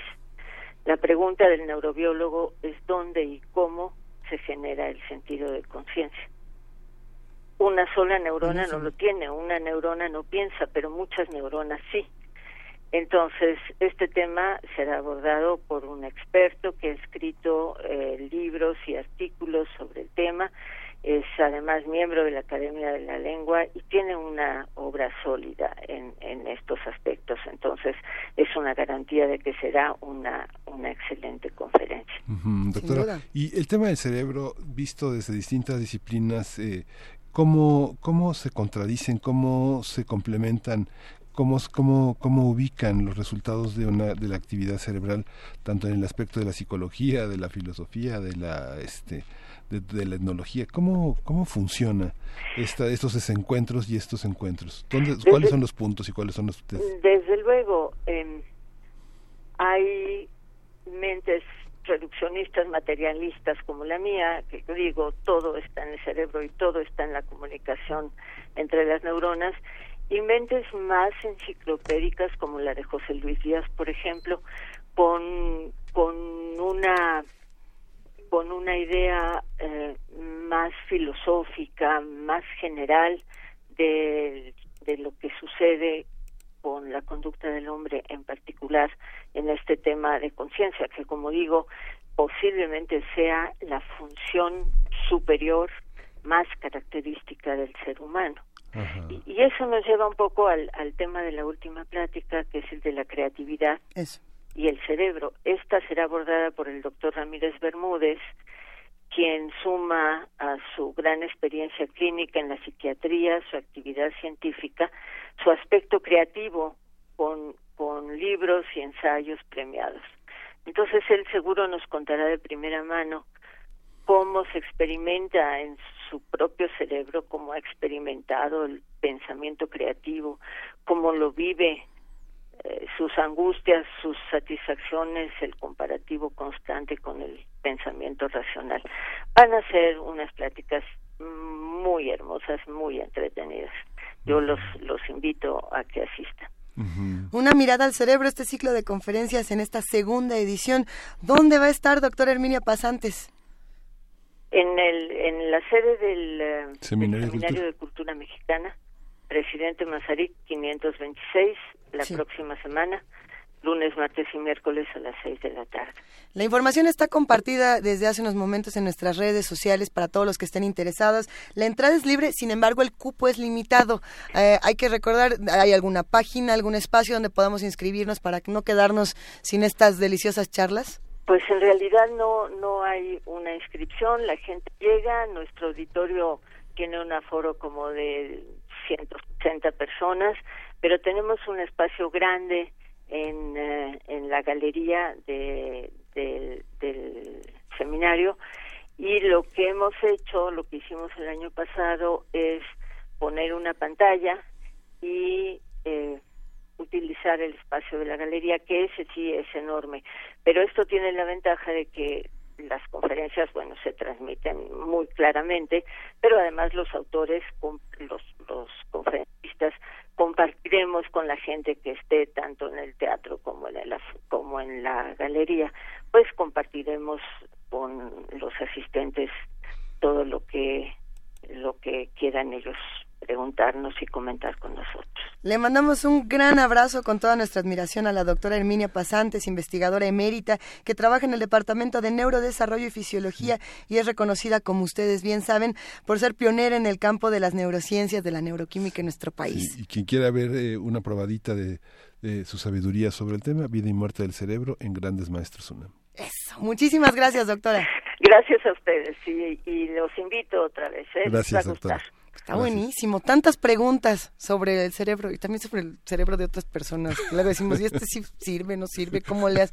Bueno, díganos qué opinan de estos temas, cómo ven, qué les gustaría escuchar en este viernes de complacencias de primer movimiento. Vamos a una pausa para regresar a la tercera hora con mesa del día, con poesía necesaria, con últimas llamadas. Ya les contaremos más. Síguenos en redes sociales. Encuéntranos en Facebook como Primer Movimiento y en Twitter como arroba PMovimiento. Hagamos comunidad.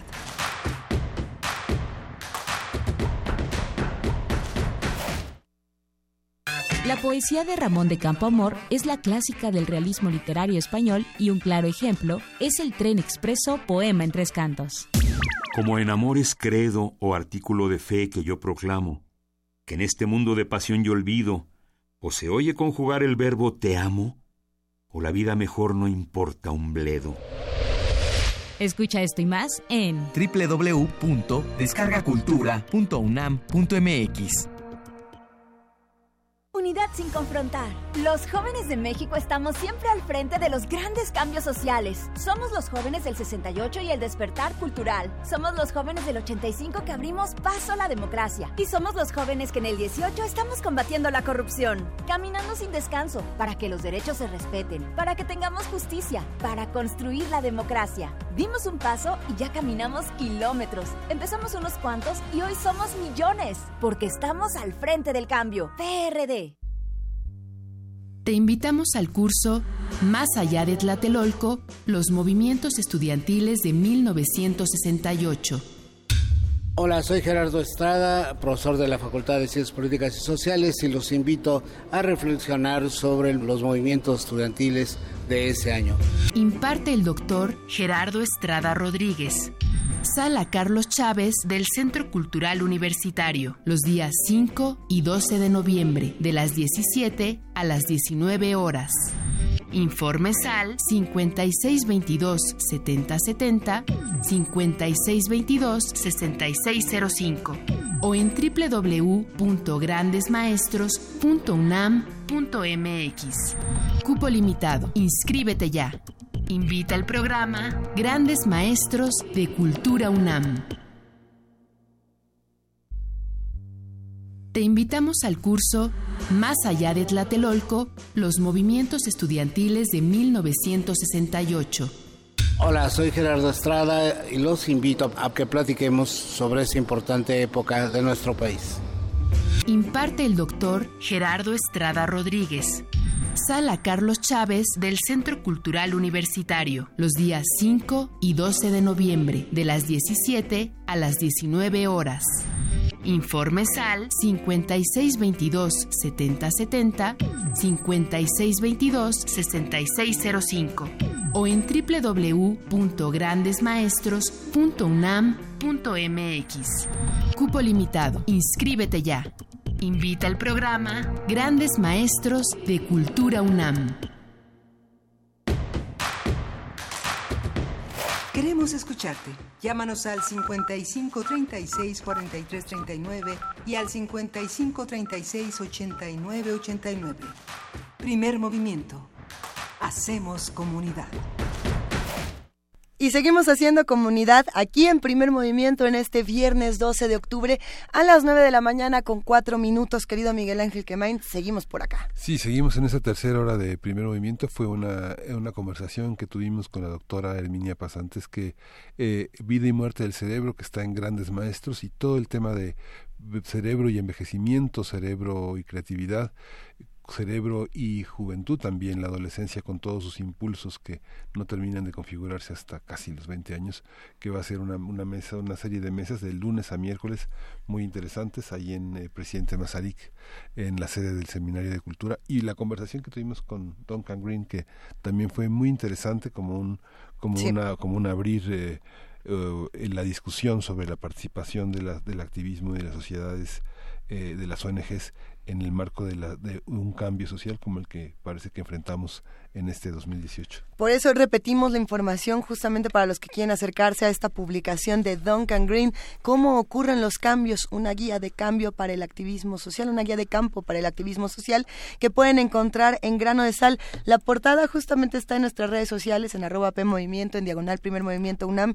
Y sí, sin duda es una publicación que nos daría para horas y horas de análisis y discusión. Eh, queremos invitarlos a que se queden con nosotros hasta las 10 de la mañana porque tenemos complacencias musicales sorpresas en la poesía. Tenemos también una mesa muy interesante eh, para seguir hablando de, movimientos, de arte, de calle, etcétera. Así que quédense con nosotros, porque además hoy le toca la poesía a Miguel Ángel. Bueno, en este eh, mano a mano, en este nos lo echamos juntos. Miguel Ángel escogió un poemazo, así que vámonos para allá. Poesía necesaria. Venga de ahí. Es hora de poesía necesaria.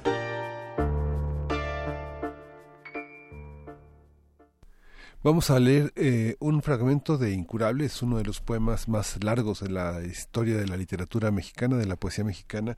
Lo publicó David Huerta hacia finales de los años 80 y ahora lo reedita a toda, a, toda, este, a toda fuerza editorialera. Se va a presentar en el marco de la Feria Internacional del, Libro del Zócalo. Consulte la programación y va este, va este simulacro para, para todos.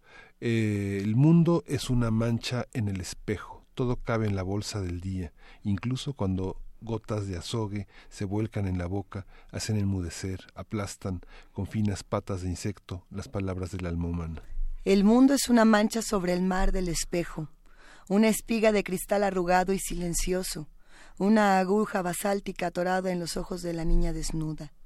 En medio de la calle, con el ruido de la ciudad como otra ciudad conectada en la pantalla de la respiración, Veo en mis manos los restos del espejo.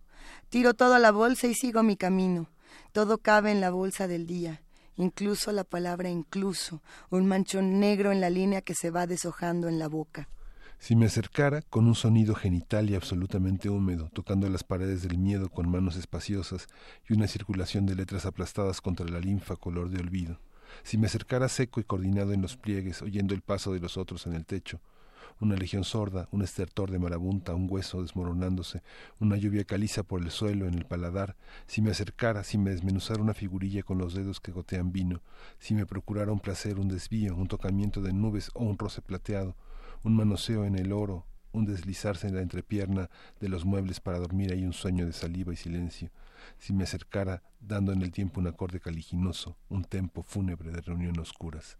¿Cómo comprobar entonces que estás ahí, construido en el plinto de tu ser sujeto, continuo y manifestando como un dato hundido en el fango de la evidencia, pensando en medio de las cosas, entero y positivo como un número estupendo? ¿Cómo saberlo? ¿Cómo sacarte de la multitud? del tiempo, de los apretados espacios, ponerte frente a mis ojos como un discurso impreso, como una tinta fluvial en las venas del mediodía.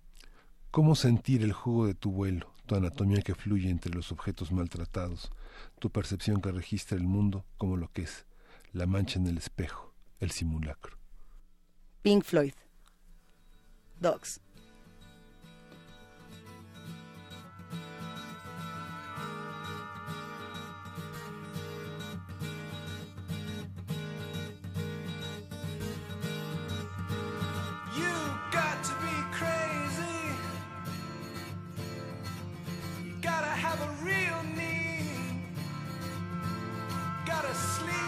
toes.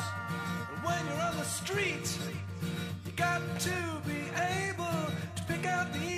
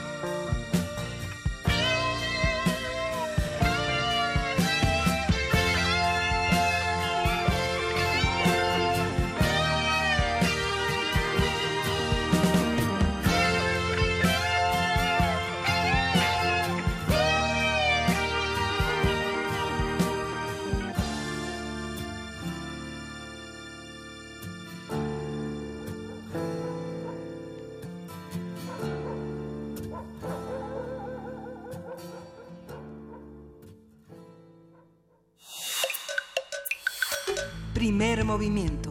Hacemos comunidad. La mesa del día. Ella íbamos a hacer berrinche, ¿va? Porque nos cortaron docs, pero no nos la cortaron, sí nos la dejaron. Se denomina, se denomina como graffiti a todas aquellas figuras o inscripciones con un fin artístico realizadas en las paredes exteriores de un edificio y que pueden ser hechas con aerosoles o diferentes tipos de pinturas.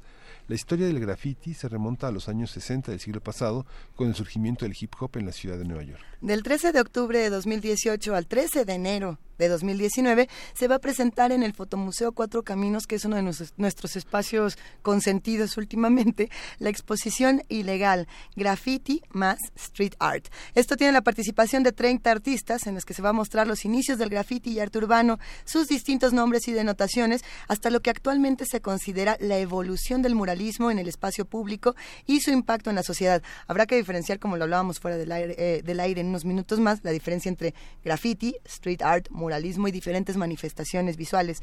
Eh, las actividades incluyen cine documental, videomapping, talleres, activaciones, fotografía, warm-ups, mesas de discusión, etcétera.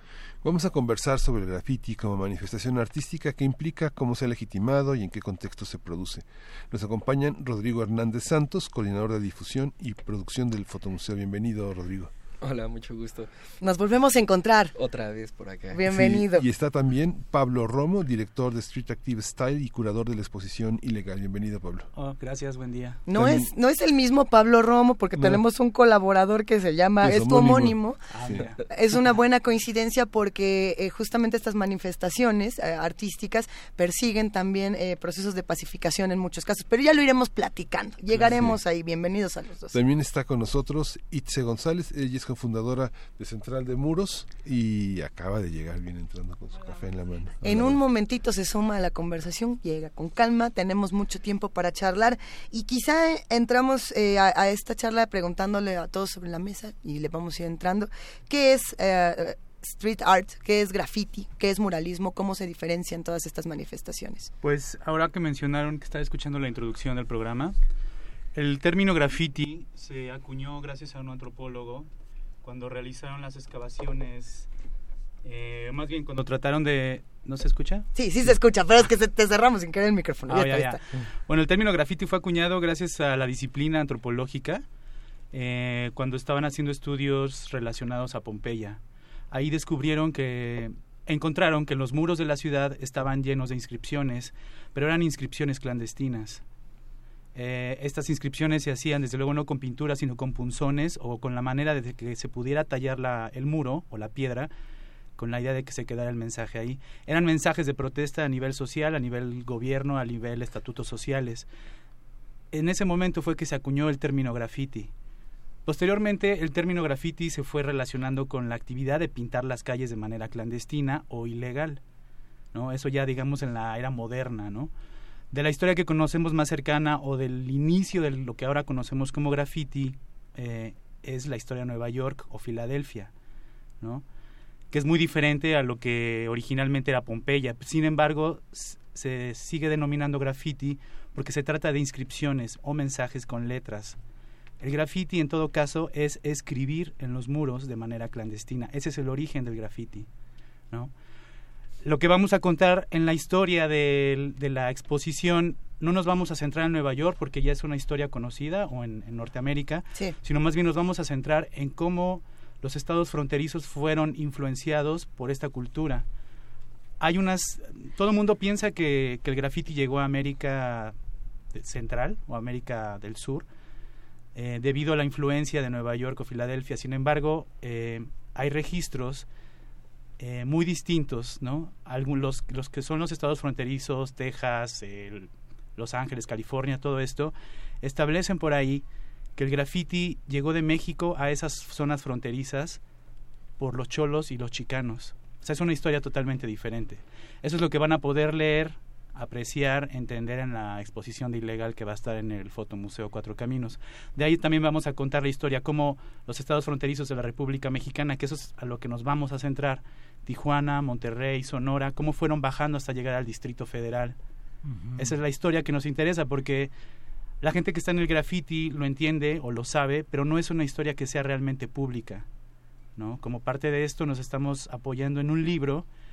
em, pues sí, se llama, bueno, no me han dicho nada, se, se llama, se va a llamar El arte de escribir, es un libro que Ah, apenas va a salir, que se tardaron en realizar los cinco años de documentación, donde dividieron la Ciudad de México en, por zonas, entonces van a poder apreciar el graffiti de clandestino y también legal, porque hay graffiti ilegal y legal de las diferentes zonas de la República y cómo cambia por zonas. ¿Ilegal, ilegal? Ajá. ¿Cómo es?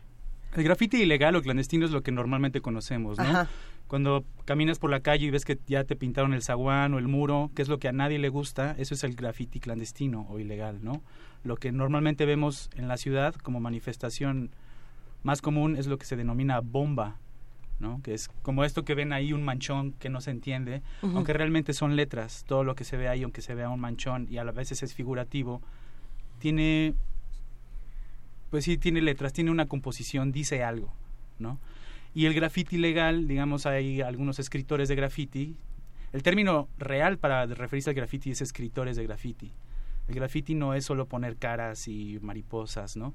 Eso ya no es graffiti, eso ya es moralismo. Sí. Pero el graffiti legal, hay aquellos que siguen escribiendo graffiti, pero en lugar de tomar el muro, eh, piden permiso para tomar el muro, ¿no? Piden permiso y se hace de una manera más legislada. De alguna, eso es el graffiti legal. Hay, hay una controversia, no, no la llamaría controversia, pero una discusión interesante que se ha dado justamente entre los diferentes colectivos de escritores eh, de graffiti, que de pronto dicen, bueno, es que nosotros no podemos poner esto en un museo porque ponerlo en un museo le quita la transgresión que tiene el graffiti como su esencia, ¿no? Claro. Eh, y decía, si yo eh, le quito lo ilegal a un graffiti, ya no es graffiti, Exacto. ya es otro tipo de manifestación artística. Eh, ¿cómo, dis- ¿Cómo discutieron esto a la hora de poner toda esta exposición en un museo? Eh, ¿Sigue siendo ilegal? ¿Sigue reflejando la naturaleza eh, de- del graffiti como tal?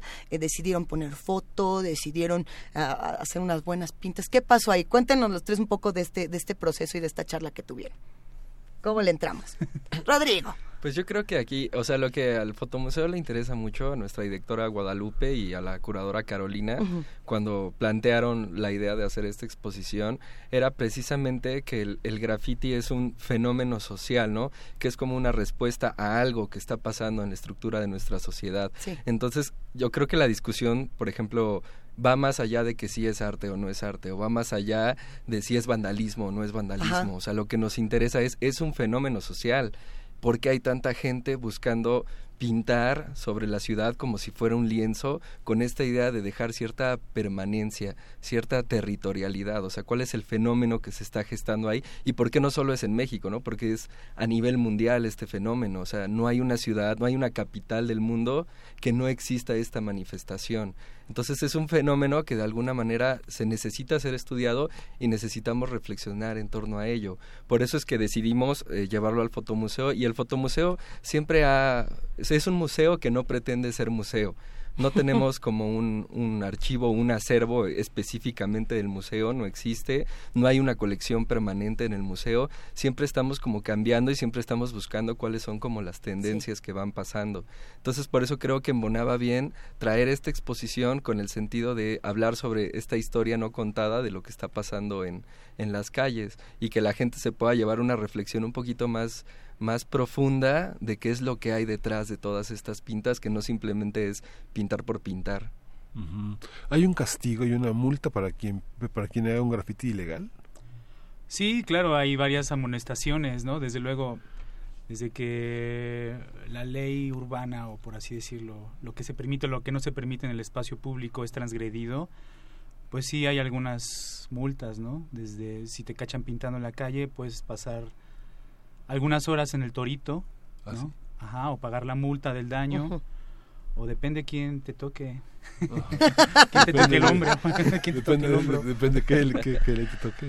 Y también actualmente ahorita ya tenemos la policía graffiti, que son Ah, sí. personas que ajá, llegan y pues cachan a los chavos y en lugar de llevarlos al torito o ponerles una multa, los invitan a ser parte de, de un taller o como de una integración hacia un concepto mucho más enfocado al embellecimiento del espacio público o ya transformarse de graffiti o, o escritura en muro hacia muralismo, ¿no? Entonces que Ajá. creo que también esta acción por parte de instituciones o gobierno Ujú.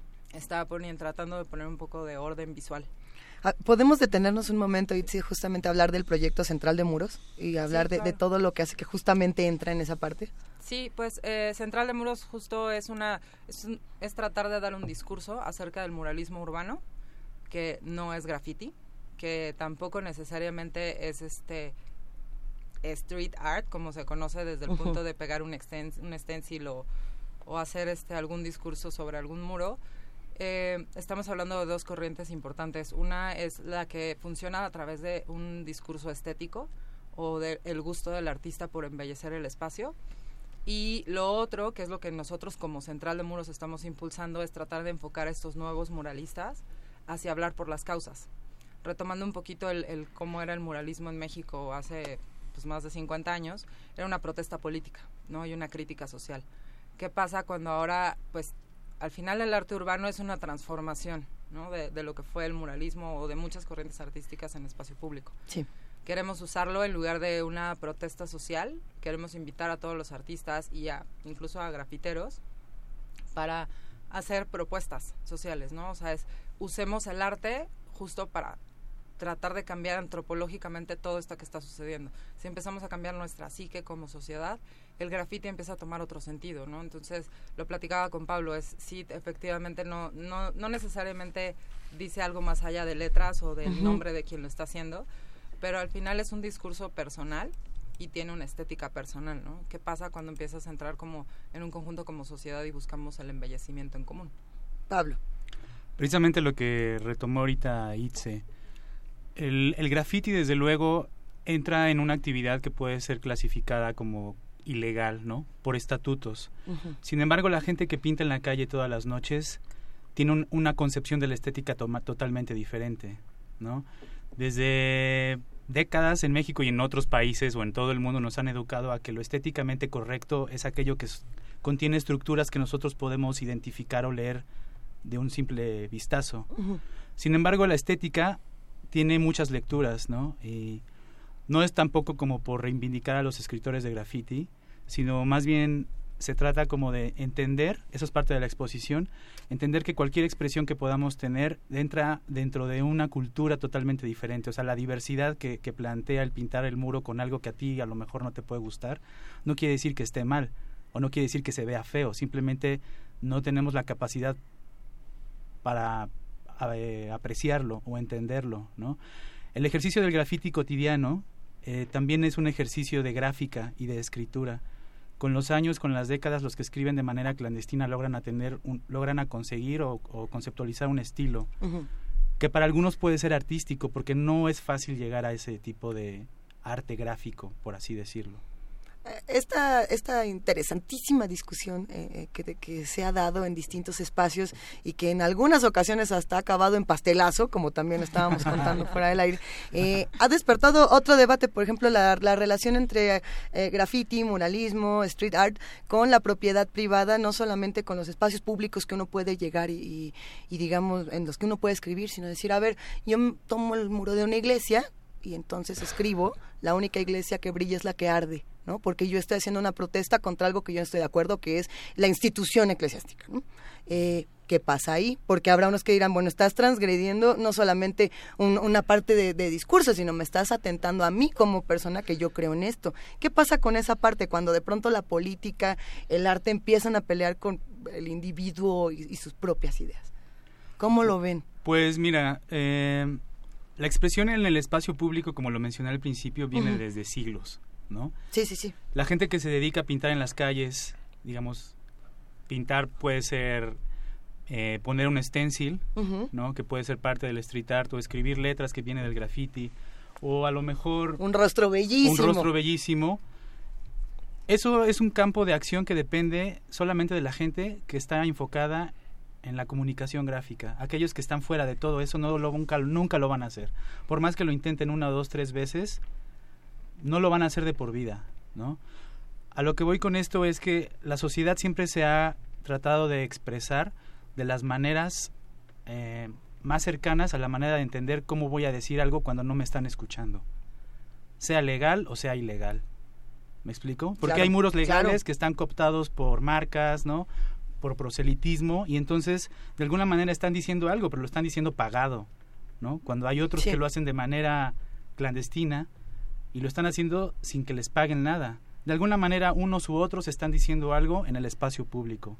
Una frase que van a, van a entender en, el, en la exposición o que van a poder leer se refiere precisamente a este ejercicio, ¿no? De que si nosotros somos los habitantes, nosotros somos los que debemos regir nuestro espacio público y no depender de, lo, de las leyes que nos imponen ahí es otro tipo de conversación que podría tener la sociedad y entonces conciliar otro tipo de acuerdos en lugar de decir está bien o está mal, está feo o está bonito. Eh, ahí. está, está buena esta conversación. Invitamos a todos los que hacen comunidad con nosotros, a todos los que nos escuchan, a que escriban sobre nuestro muro. Estamos en arroba P Movimiento, en diagonal Primer Movimiento UNAM y tenemos un teléfono que es 55 36 43 39. En un momento más vamos a hacer una pausa justamente para despedir a nuestros compañeros del 800 60 de AM y quedarnos únicamente en el 96.1 de FM y en www.radio.unam.mx. Gracias, los dejamos con su programación habitual y si quieren quedarse aquí a hablar de esta exposición justamente de ilegal, pues adelante. Antes de despedir esta transmisión, brevemente, Rodrigo, para los que están en AM, y le abrimos el micrófono a Rodrigo, para los que están en AM, ¿dónde vamos? ¿Dónde nos vemos? En el Fotomuseo Cuatro Caminos, el 27 de octubre es la inauguración a las 6 de la tarde en Ingenieros Militares número 77, afuera del Metro Cuatro Caminos. Venga, pues vámonos a esta mini pausa dramática y regresamos.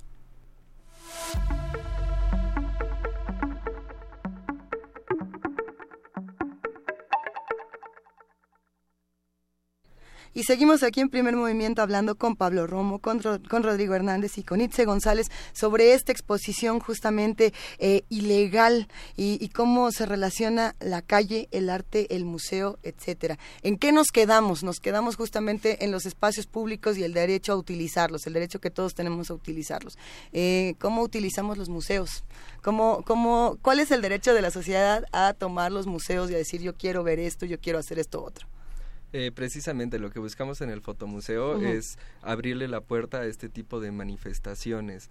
O sea, si bien nos llamamos fotomuseo, pero lo que pretendemos ser es un museo de imagen que está abierto a como todas las expresiones. Entonces, si esto era un tema de coyuntura, si esto era un tema relevante, si esto era un tema interesante para la sociedad, entonces el deber del museo es poder exponer y, poder darle voz a toda esta gente para que pueda eh, dar su punto de vista. Bueno, venga, eh, sí, sin duda, para esa es la función, o por lo menos esa tendría que ser la función del museo, no necesariamente se cumplen todos los espacios. Esperamos. Es lo que se espera. Eh, Miguel Ángel. digamos, alguien pinta ilegalmente una fachada de una casa eh, y, y pinta una obra que considera artística o una expresión necesaria por algo el dueño de la casa vuelve a pintar sobre el muro, como pasa, limpian y limpian y constantemente limpian. ¿Qué pasa con ese arte tan, tan transitorio, tan fugaz? ¿Efímero? Eh, sí, tan efímero. Este, ¿Se guarda de una manera? ¿Le toman una foto o lo distribuyen en redes? ¿Cómo, ¿Cómo se garantiza que esas expresiones tengan un sitio en la historia de las expresiones en una ciudad? Pues como lo acabas de decir, desde un principio es efímero. El escritor de graffiti no lo hace, bueno, se puede puede haber varios motivos, ¿no? Algunos sí lo hacen precisamente por el asunto del vandalismo, pero aquellos que llevan más años haciéndolo han dejado del vandalismo por fuera y lo que pretenden es solamente expresarse, ¿no? Desde luego causa muina o, enojo, ¿no? Para, para el propietario, ya sea un almacén, una casa, una puerta. Sin embargo, eh, hemos entendido, o se ha entendido que, que la manera de expresarse de esa manera abrupta, por así decirlo, es parte de un descontento, ¿no? Eh, socialmente hay muchos descontentos, ¿no? Así como existe la escritura de graffiti, también existen otras cosas que atentan quizá a la vida de alguien, ¿no? Sí. Y también es como pensar cuál es el foco real de lo que es más importante, ¿no? No estoy quitando, eh, eh, no trato de banalizar el que ya te pintaron el, el zaguán y lo puedes volver a pintar y luego te lo van a volver a pintar sino simplemente es como atender ciertas circunstancias que la sociedad hace que todo el tiempo se estén expresando, ¿no? No, y antes de volverlo a pintar, buscar qué dijo.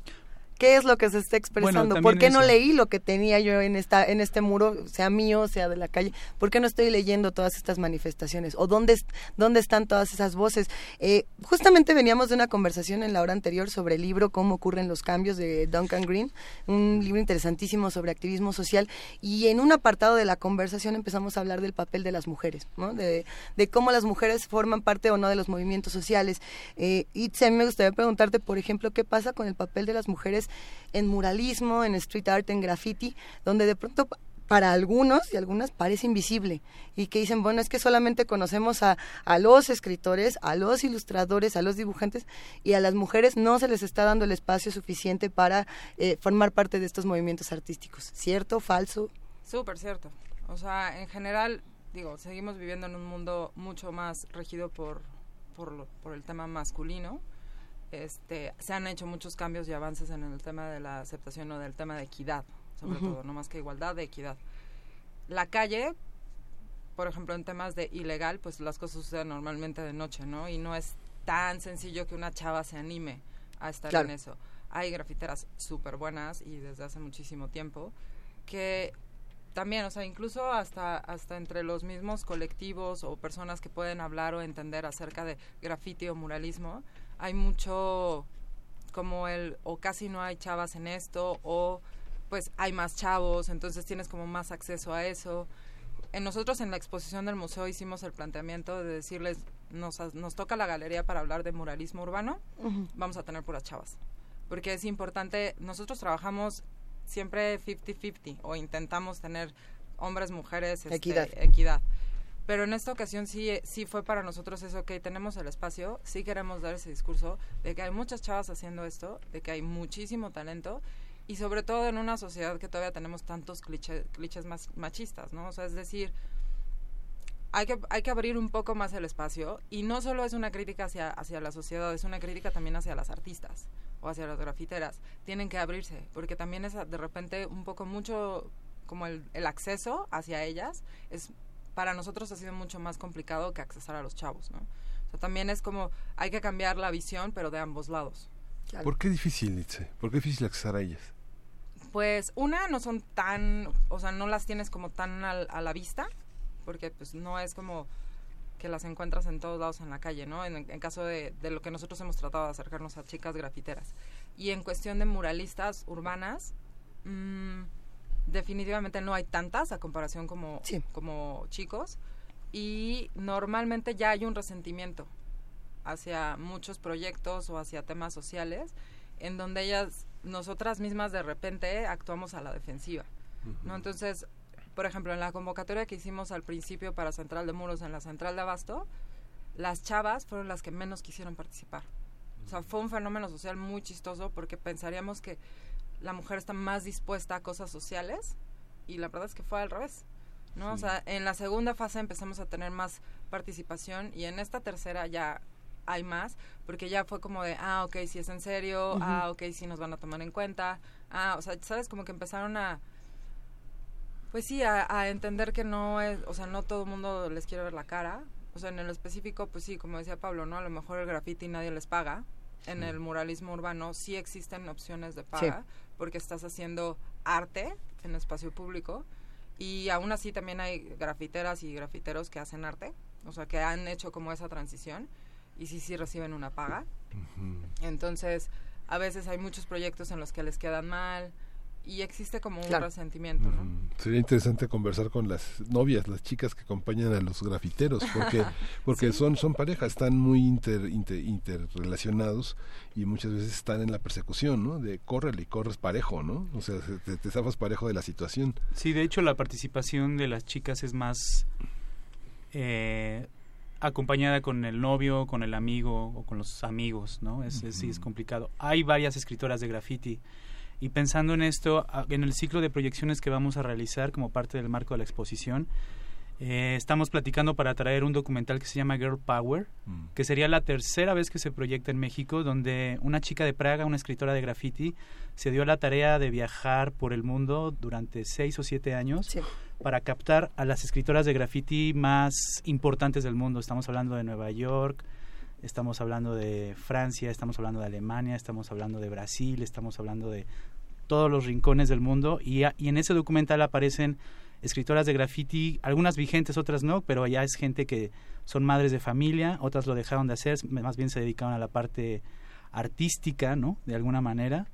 Pero es, es interesante porque te das cuenta la historia de cada una, ¿no? Hay escritoras de graffiti que tienen que 45 años, por ejemplo. Y es un documental centrado en la escritura de graffiti a nivel mujeres, ¿no? Hay que, hay que buscar ese documental, hay que perseguirlo en esta ocasión. Hay que perseguirlo, sin duda. Eh, tenemos llamadas y tenemos mensajes, por supuesto, y hay de todo. Vamos a, vamos a compartirles uno que nos acaban de pasar de Joel Pérez, le mandamos un abrazo. Eh, él no está de acuerdo justamente con el tema del, del graffiti. Vamos a compartir algunas de las razones para ver cómo podemos dialogar. Él dice, el graffiti es una contaminación visual. Dice, te obligan a consumirla, te lo imponen. Eh, aparte de los automóviles, los aerosoles también contaminan y la libertad de expresión de ellos es respetable, la respeta, pero ellos no están respetando su propia barda. ¿Cómo vemos estos tres puntos? ¿Quién quiere empezar?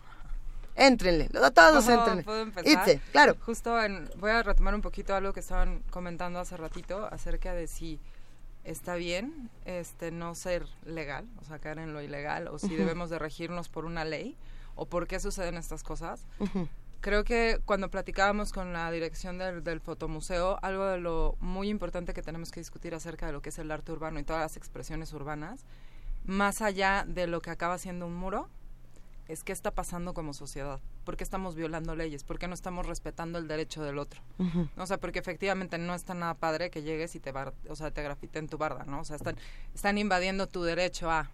¿no? O sea, estás ahí en un, en un pleito de quién tiene más libertad, el que lo hace, o sea, el que llegue y grafitea o, el, dueño de la barda, ¿no? O el, del espacio. Es bien importante entender que, mm, uno, la exposición no se va a enfocar a juzgar si es legal o no.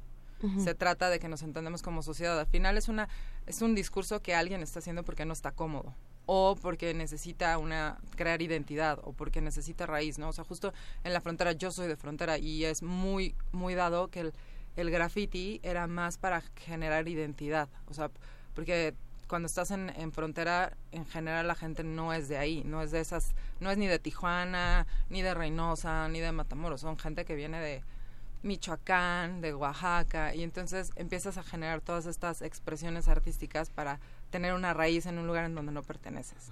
Aquí cruzó Rodrigo, aquí estuvo Joaquín. Exacto, es un, aquí estoy, ¿no? Es una manera de decir, pertenezco a una sociedad o quiero tener este algún lugar en la sociedad. Es es muy importante que justo en la conferencia de prensa nos hicieron el comentario, ¿no? De, oye, y habría una opción en que alguien pueda decir, yo pongo mi barda, pero háganlo bien. Y es, estaría increíble que más gente tuviera esas opciones, ¿no? O sea, decir, pues ya sabes que te la están grafiteando cada mes, pues, ponte de acuerdo con ellos. En el ámbito rural, eh, pues grabé en la penca de un ¿no? Es algo similar, ¿no? Pablo, Pero querías comentar. El, de acuerdo al comentario que decía que el graffiti está, se impone a la sociedad, hay una discusión contraria. Creo que esa es una manera, es una de las maneras que se puede ver, de acuerdo al comentario. De este otro lado se puede argumentar lo siguiente. Ok, eh, si el graffiti dicen que se está imponiendo a la sociedad, entonces yo regreso. Creo que hay más imposición de la publicidad, de, de, todas las marcas que encontramos. No hay, no hay ningún lugar en la calle donde salgas y no veas un anuncio publicitario. Creo que eso es más imposición y es una imposición pagada. ¿sabes? El asunto de ir a pintar las calles es una decisión personal, sí lo es, pero no te están pagando por contaminar, ¿me explico? Mm. Creo que hay más contaminación visual de, de, cosas que no nos interesan y que quieren que consumamos, y eso es todavía peor que el graffiti. Es, es una discusión, me parece riquísima. Eh, por aquí le mandamos un gran abrazo a Roberto Coria que nos dice hay que delimitar la línea entre graffiti, arte urbano y vandalismo, que no, no, es lo mismo arte urbano, no es lo mismo graffiti que vandalismo. ¿Cómo podríamos encontrar estas diferencias? ¿En qué momento decimos, a ver, esto que acaba de ocurrir aquí, eh, sea o no parte de un, de un escritor, se puede considerar vandalismo? ¿Qué elementos podemos encontrar? Que esté en una casa, eh, que tenga un insulto, ¿qué es? Porque alguien dirá, bueno, pues es que yo lo leo y no me parece un insulto, me parece una descripción de la realidad. Y otro va a decir, pues es que tu realidad no es mi realidad y cómo le hacemos. Eh, ¿Quieren entrar al tema del vandalismo? ¿Quieren que hablemos un poco de eso? Pues, o sea, legalmente vandalismo atiende a aquello que está en contra de los estatutos, ¿no? Eh, lo que lo que se ha dicho que está permitido, pues no es vandalismo, ¿no? Pero bueno, hay muchas cosas. Podría hacerlo, ¿eh? Pero hay muchas, exactamente, hay muchas cosas que están permitidas que a la sociedad no le gustan y, por, por quedarnos callados siguen sucediendo, ¿no? La destructividad, ¿no? Es, parte del vandalismo. Puede ser también. Como lo que sucede, digo, tristemente en temas de, de la libertad de expresión, caemos muchísimo en el vandalismo. El hacer uso de un derecho debe ser más una responsabilidad, ¿no? Que cuando las marchas pasan y de repente ves vandalizado un monumento, eso es vandalismo. O sea, va mucho más allá de la libertad de expresión. Yo creo que si atentamos hacia nuestra propia cultura, estamos vandalizándonos como sociedad. Hay muchísimos comentarios en redes sociales, los que defienden el graffiti, el arte urbano, el street art, los que no, los que nos preguntan, por ejemplo, por acá, por las figuras importantes en, en arte urbano y que recuerdan a Banksy, por supuesto, ¿no? A, a estos grandes de, de, street art o de, ¿Dónde entra Banksy? Porque, en, street en street art, ¿no? Pero que si no eres Banksy, entonces sí te quitan tu ratita pintada en la coladera, ¿no? Porque no se hace el rockstar. Pues es que ¿Qué pasa con estos, con las grandes figuras contra los pequeños artistas? Creo que también el, hecho del por qué surgió esta propuesta de, exposición es que es real, el tema de la cultura urbana está de moda. Personajes como Banksy o como Obey han puesto muy de moda el arte urbano este, hasta, perdón, pero pues también hay entre grafiteros y muchos están de moda. Y hay que aceptar que así sucede, ¿no? Y que de repente no son tan anárquicos, ni somos, ni estamos tan fuera de la línea. ¿Qué, qué pasa con esos que no están como dentro de ese círculo? Van a ir evolucionando. O sea, justo Pablo lo mencionaba hace rato, ¿no? Es, una, es un tema de técnica y de práctica tanto en el graffiti, en la escritura y en el arte urbano o en el muralismo, es un tema de práctica y van evolucionando hasta que encuentran su propio estilo. Así le pasó a ellos también, no nacieron de la nada, ¿no? Bueno, pero el movimiento como tal de, de arte urbano, de street art, de, de, muralismo, de graffiti, ¿hacia dónde va a ir? Por ejemplo, ahorita es una moda, pero yo recuerdo hace unos años cuando decían, es que los tatuajes son de personas en la cárcel. Y de pronto ya todo el mundo tiene tatuajes, ¿no? Y ya no es ya no es novedad, ni es moda, ni es nada. Simplemente están ahí eh, y cada vez están más, eh, ay, yo quiero este, yo quiero este, ay, yo fui con lacra, yo fui con no sé cuál. ¿Qué le va a pasar? Al street art va a llegar un punto en el que va a perder esta, esta calidad de transgresión, esta cualidad única que tiene de transgredir a la sociedad y se va a volver lo mismo? ¿O qué va a pasar? El grafite ha existido por siglos, como lo mencioné, y lo que va a suceder es que paulatinamente con los años algunos van a tener, van a ir evolucionando, por así decirlo, ¿no? Eh, por ejemplo, hoy conocemos como a uno de los artistas contemporáneos que representan a México en el mundo, es Saner. ¿No? Él comenzó a escribir en las calles. Después de ahí fue trabajando, trabajando hasta convertirse ahora en un artista contemporáneo, muralista. Digamos, son por generaciones. A él le tocó ese proceso, pero digamos, atrás de él ya venían otros que comenzaron haciéndolo clandestino. Entonces, y los que los que comenzaron antes o posteriormente van a llegar a ese nivel, quizás, si lo están consiguiendo, y otros más atrás van a venir eh, transgrediendo, ¿no? Es una es un paso constante todo el tiempo, no es que está ahorita y ya se va a acabar después, ¿no? Sí. Sí, y ha pasado también al revés ahí, o sea, yo tengo también como chavos o chavas que empezaron como muralistas y ahora están empezando a hacer tag, ¿no? O sea, van están evaluando las las formas de expresión en el espacio público. ¿Dónde? ¿Cómo? ¿Cuándo? ¿Cómo le hacemos? Se nos viene un poco el tiempo encima, pero queremos estar en una exposición como esta y seguir discutiendo un tema tan importante. ¿Cómo le hacemos, Rodrigo? Este, Llévanos contigo. Vamos a tener la inauguración el día 27 de octubre a las 6 de la tarde en el Fotomuseo Cuatro Caminos, que está ahí en Ingenieros Militares, número 77, justo afuera de Metro Cuatro Caminos, o sea, como a 20 minutos de Metro Zócalo, tampoco es mucho. Eh, van a poder ver los más grandes exponentes ahorita del tema. Eh, queremos darle esta parte y queremos como dejar bien claro, eh, nosotros como fotomuseo eh, no estamos poniendo como de sí, vamos a pintar las calles, vamos a hacer esto, vamos a hacer el otro. Ah, no, ah, yo pensé que nada. lo que queremos precisamente es de lo que estamos hablando ahorita, es abrir bien la reflexión, es abrir bien el diálogo y dejar en claro, más allá de que es que una cosa evoluciona a la otra, es que no, son expresiones diferentes porque hay muchos artistas que bien podrían estar haciendo muralismo, pero no buscan su statement a través del graffiti o que quieren hacer pero no importa, o sea, cada expresión tiene su propia identidad y tiene su propia línea y tampoco podemos verla como que una presiga a la otra. Entonces queremos que en la exposición se puedan dar cuenta de cómo están estas expresiones, cómo van cambiando los artistas y entendamos un poco más de lo que hay detrás de este movimiento para que no simplemente llegamos y a decir, ah, es que es una imposición. O sea, por ahí hay, como dijo Pablo, otras imposiciones más fuertes y más importantes venturosamente la contracultura siempre te eh, propone este tipo de discusiones, siempre hace enojar y después de hacernos enojar nos hace entender. Y nos hace ver algo que no queríamos ver y que ha estado ahí. Es un poco una cachetada de la realidad, así. Mire lo que no quiere usted ver. Eh, pero bueno, vamos a estar todos juntos en esta exposición. Repetimos por último si tiene algún costo, qué días está abierto para todos los que quieran acercarse. Va a estar de martes a domingo de 11 de la mañana a 6 de la tarde. Va a tener un costo de 65 pesos la entrada y 30 pesos para gente con credencial de estudiante, de maestros o INAPAM pues ahí estaremos. Queremos agradecerles eh, con mucho cariño y con mucha admiración a todos los que están en esta mesa. Rodrigo Hernández, muchísimas gracias. Pablo Romo, muchas gracias. Itze González, gracias, de verdad. Eh, nos despedimos haciendo la invitación y por supuesto eh, buscando más comentarios en este muro. Ahora sí que déjenos ustedes su propio graffiti con la, con la opinión que, que quieran. Ahí estamos. Vamos a ir a música, vamos a escuchar de Lumal Tok, Mugna Bujibat para Darío López.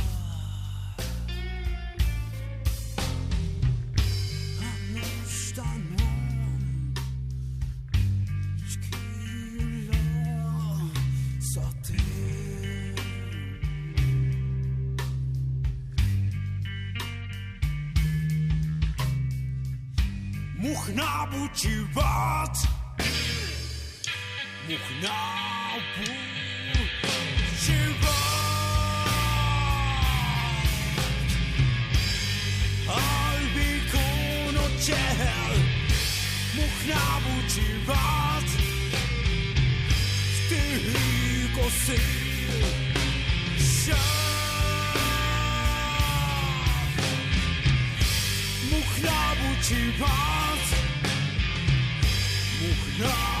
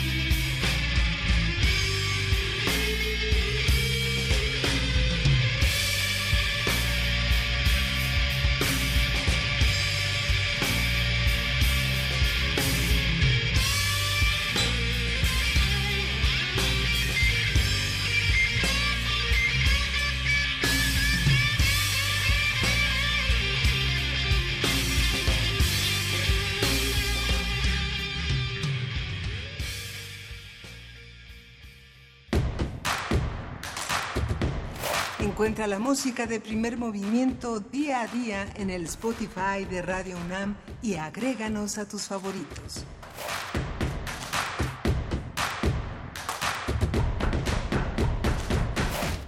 Pedro Alcántara nos escribe y dice, sí, mejoró la música. Pues sí, porque este es viernes de complacencias y todo lo que quieran escuchar, hacemos el esfuerzo de que pase y si se nos queda alguna la ponemos a lo largo de la siguiente semana.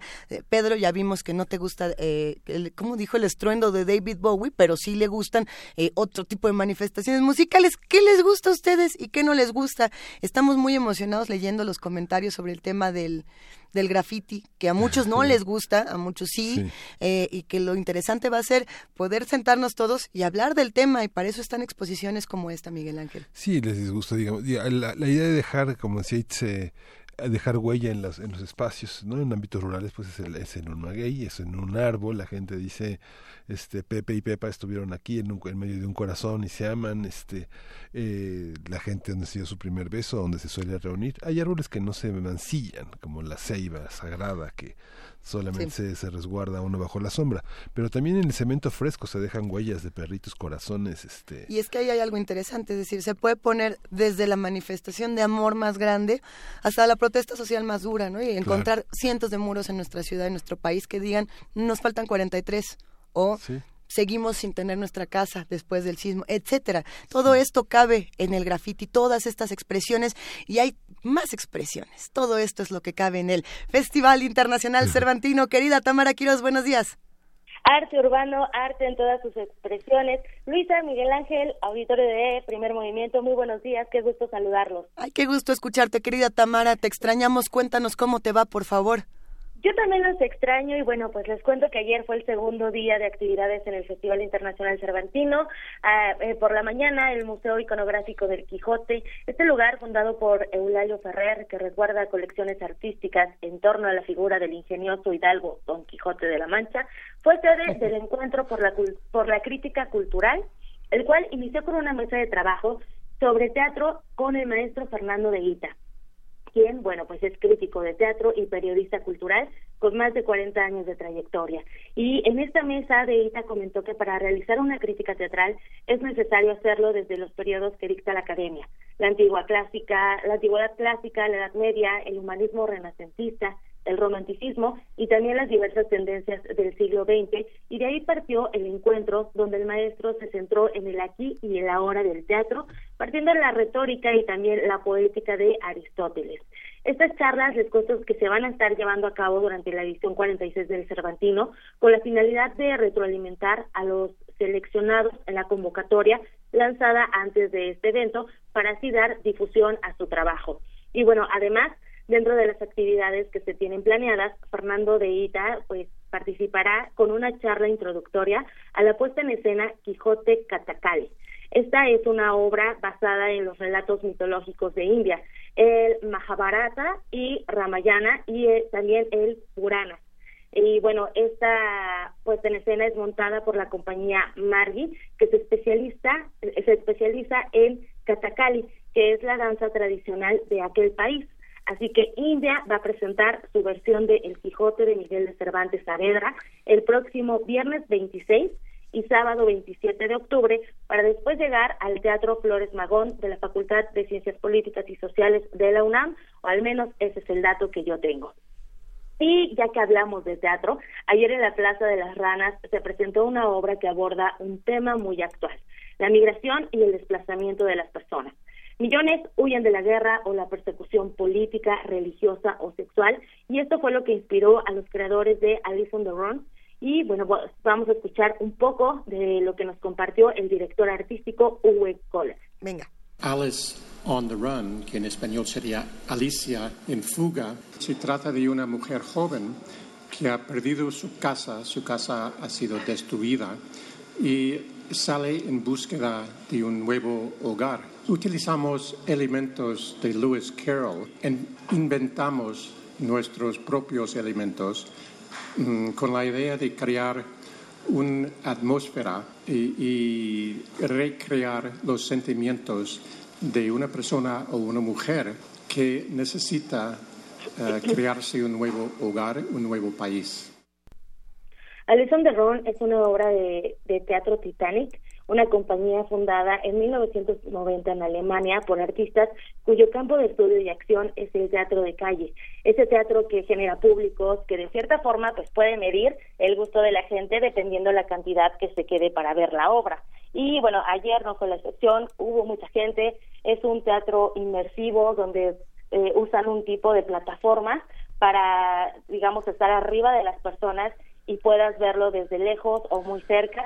Por redes les voy a compartir unos videos también para que más o menos se den una idea de todo esto que surge a raíz de la migración, retomando pues Alicia en el País de las Maravillas. Y bueno, próximamente también, les adelanto que la próxima semana el lunes les voy a llevar un poquito de las exposiciones que se han estado montando pues en esta edición número 46 del Festival Internacional Cervantino y bueno, ya no les ya no me da tiempo de contarles lo que pasó en la Lóndiga de Granaditas con Molotov, vendió a toda la audiencia. No, bueno. Lo tengo que confesar, yo también coreé las canciones. ándale, ah, tenemos una grabación de, de ti cantando, Tamara, de tu vocecilla. Pero no lo vamos a compartir por respeto a la Te queremos mucho, Tamara Kios. Muchísimas gracias por llevarnos al Festival Internacional Cervantino y por compartirnos todas estas experiencias. Va un abrazote para ti. El abrazo es bien recibido, también les mando un gran abrazo. Nos escuchamos el lunes con las exposiciones que hay en esta edición número 46 del Cervantino. Nos escuchamos el lunes, Tamara. Bueno, que tengan feliz fin de semana todos los que hacen comunidad con nosotros. Nos vamos y nos escuchamos de lunes a viernes de 7 a 10 de la mañana, querido Miguel Ángel. Pues sí, nos vamos. Eh, gracias a todos. Esto fue Primer Movimiento. El mundo desde la universidad.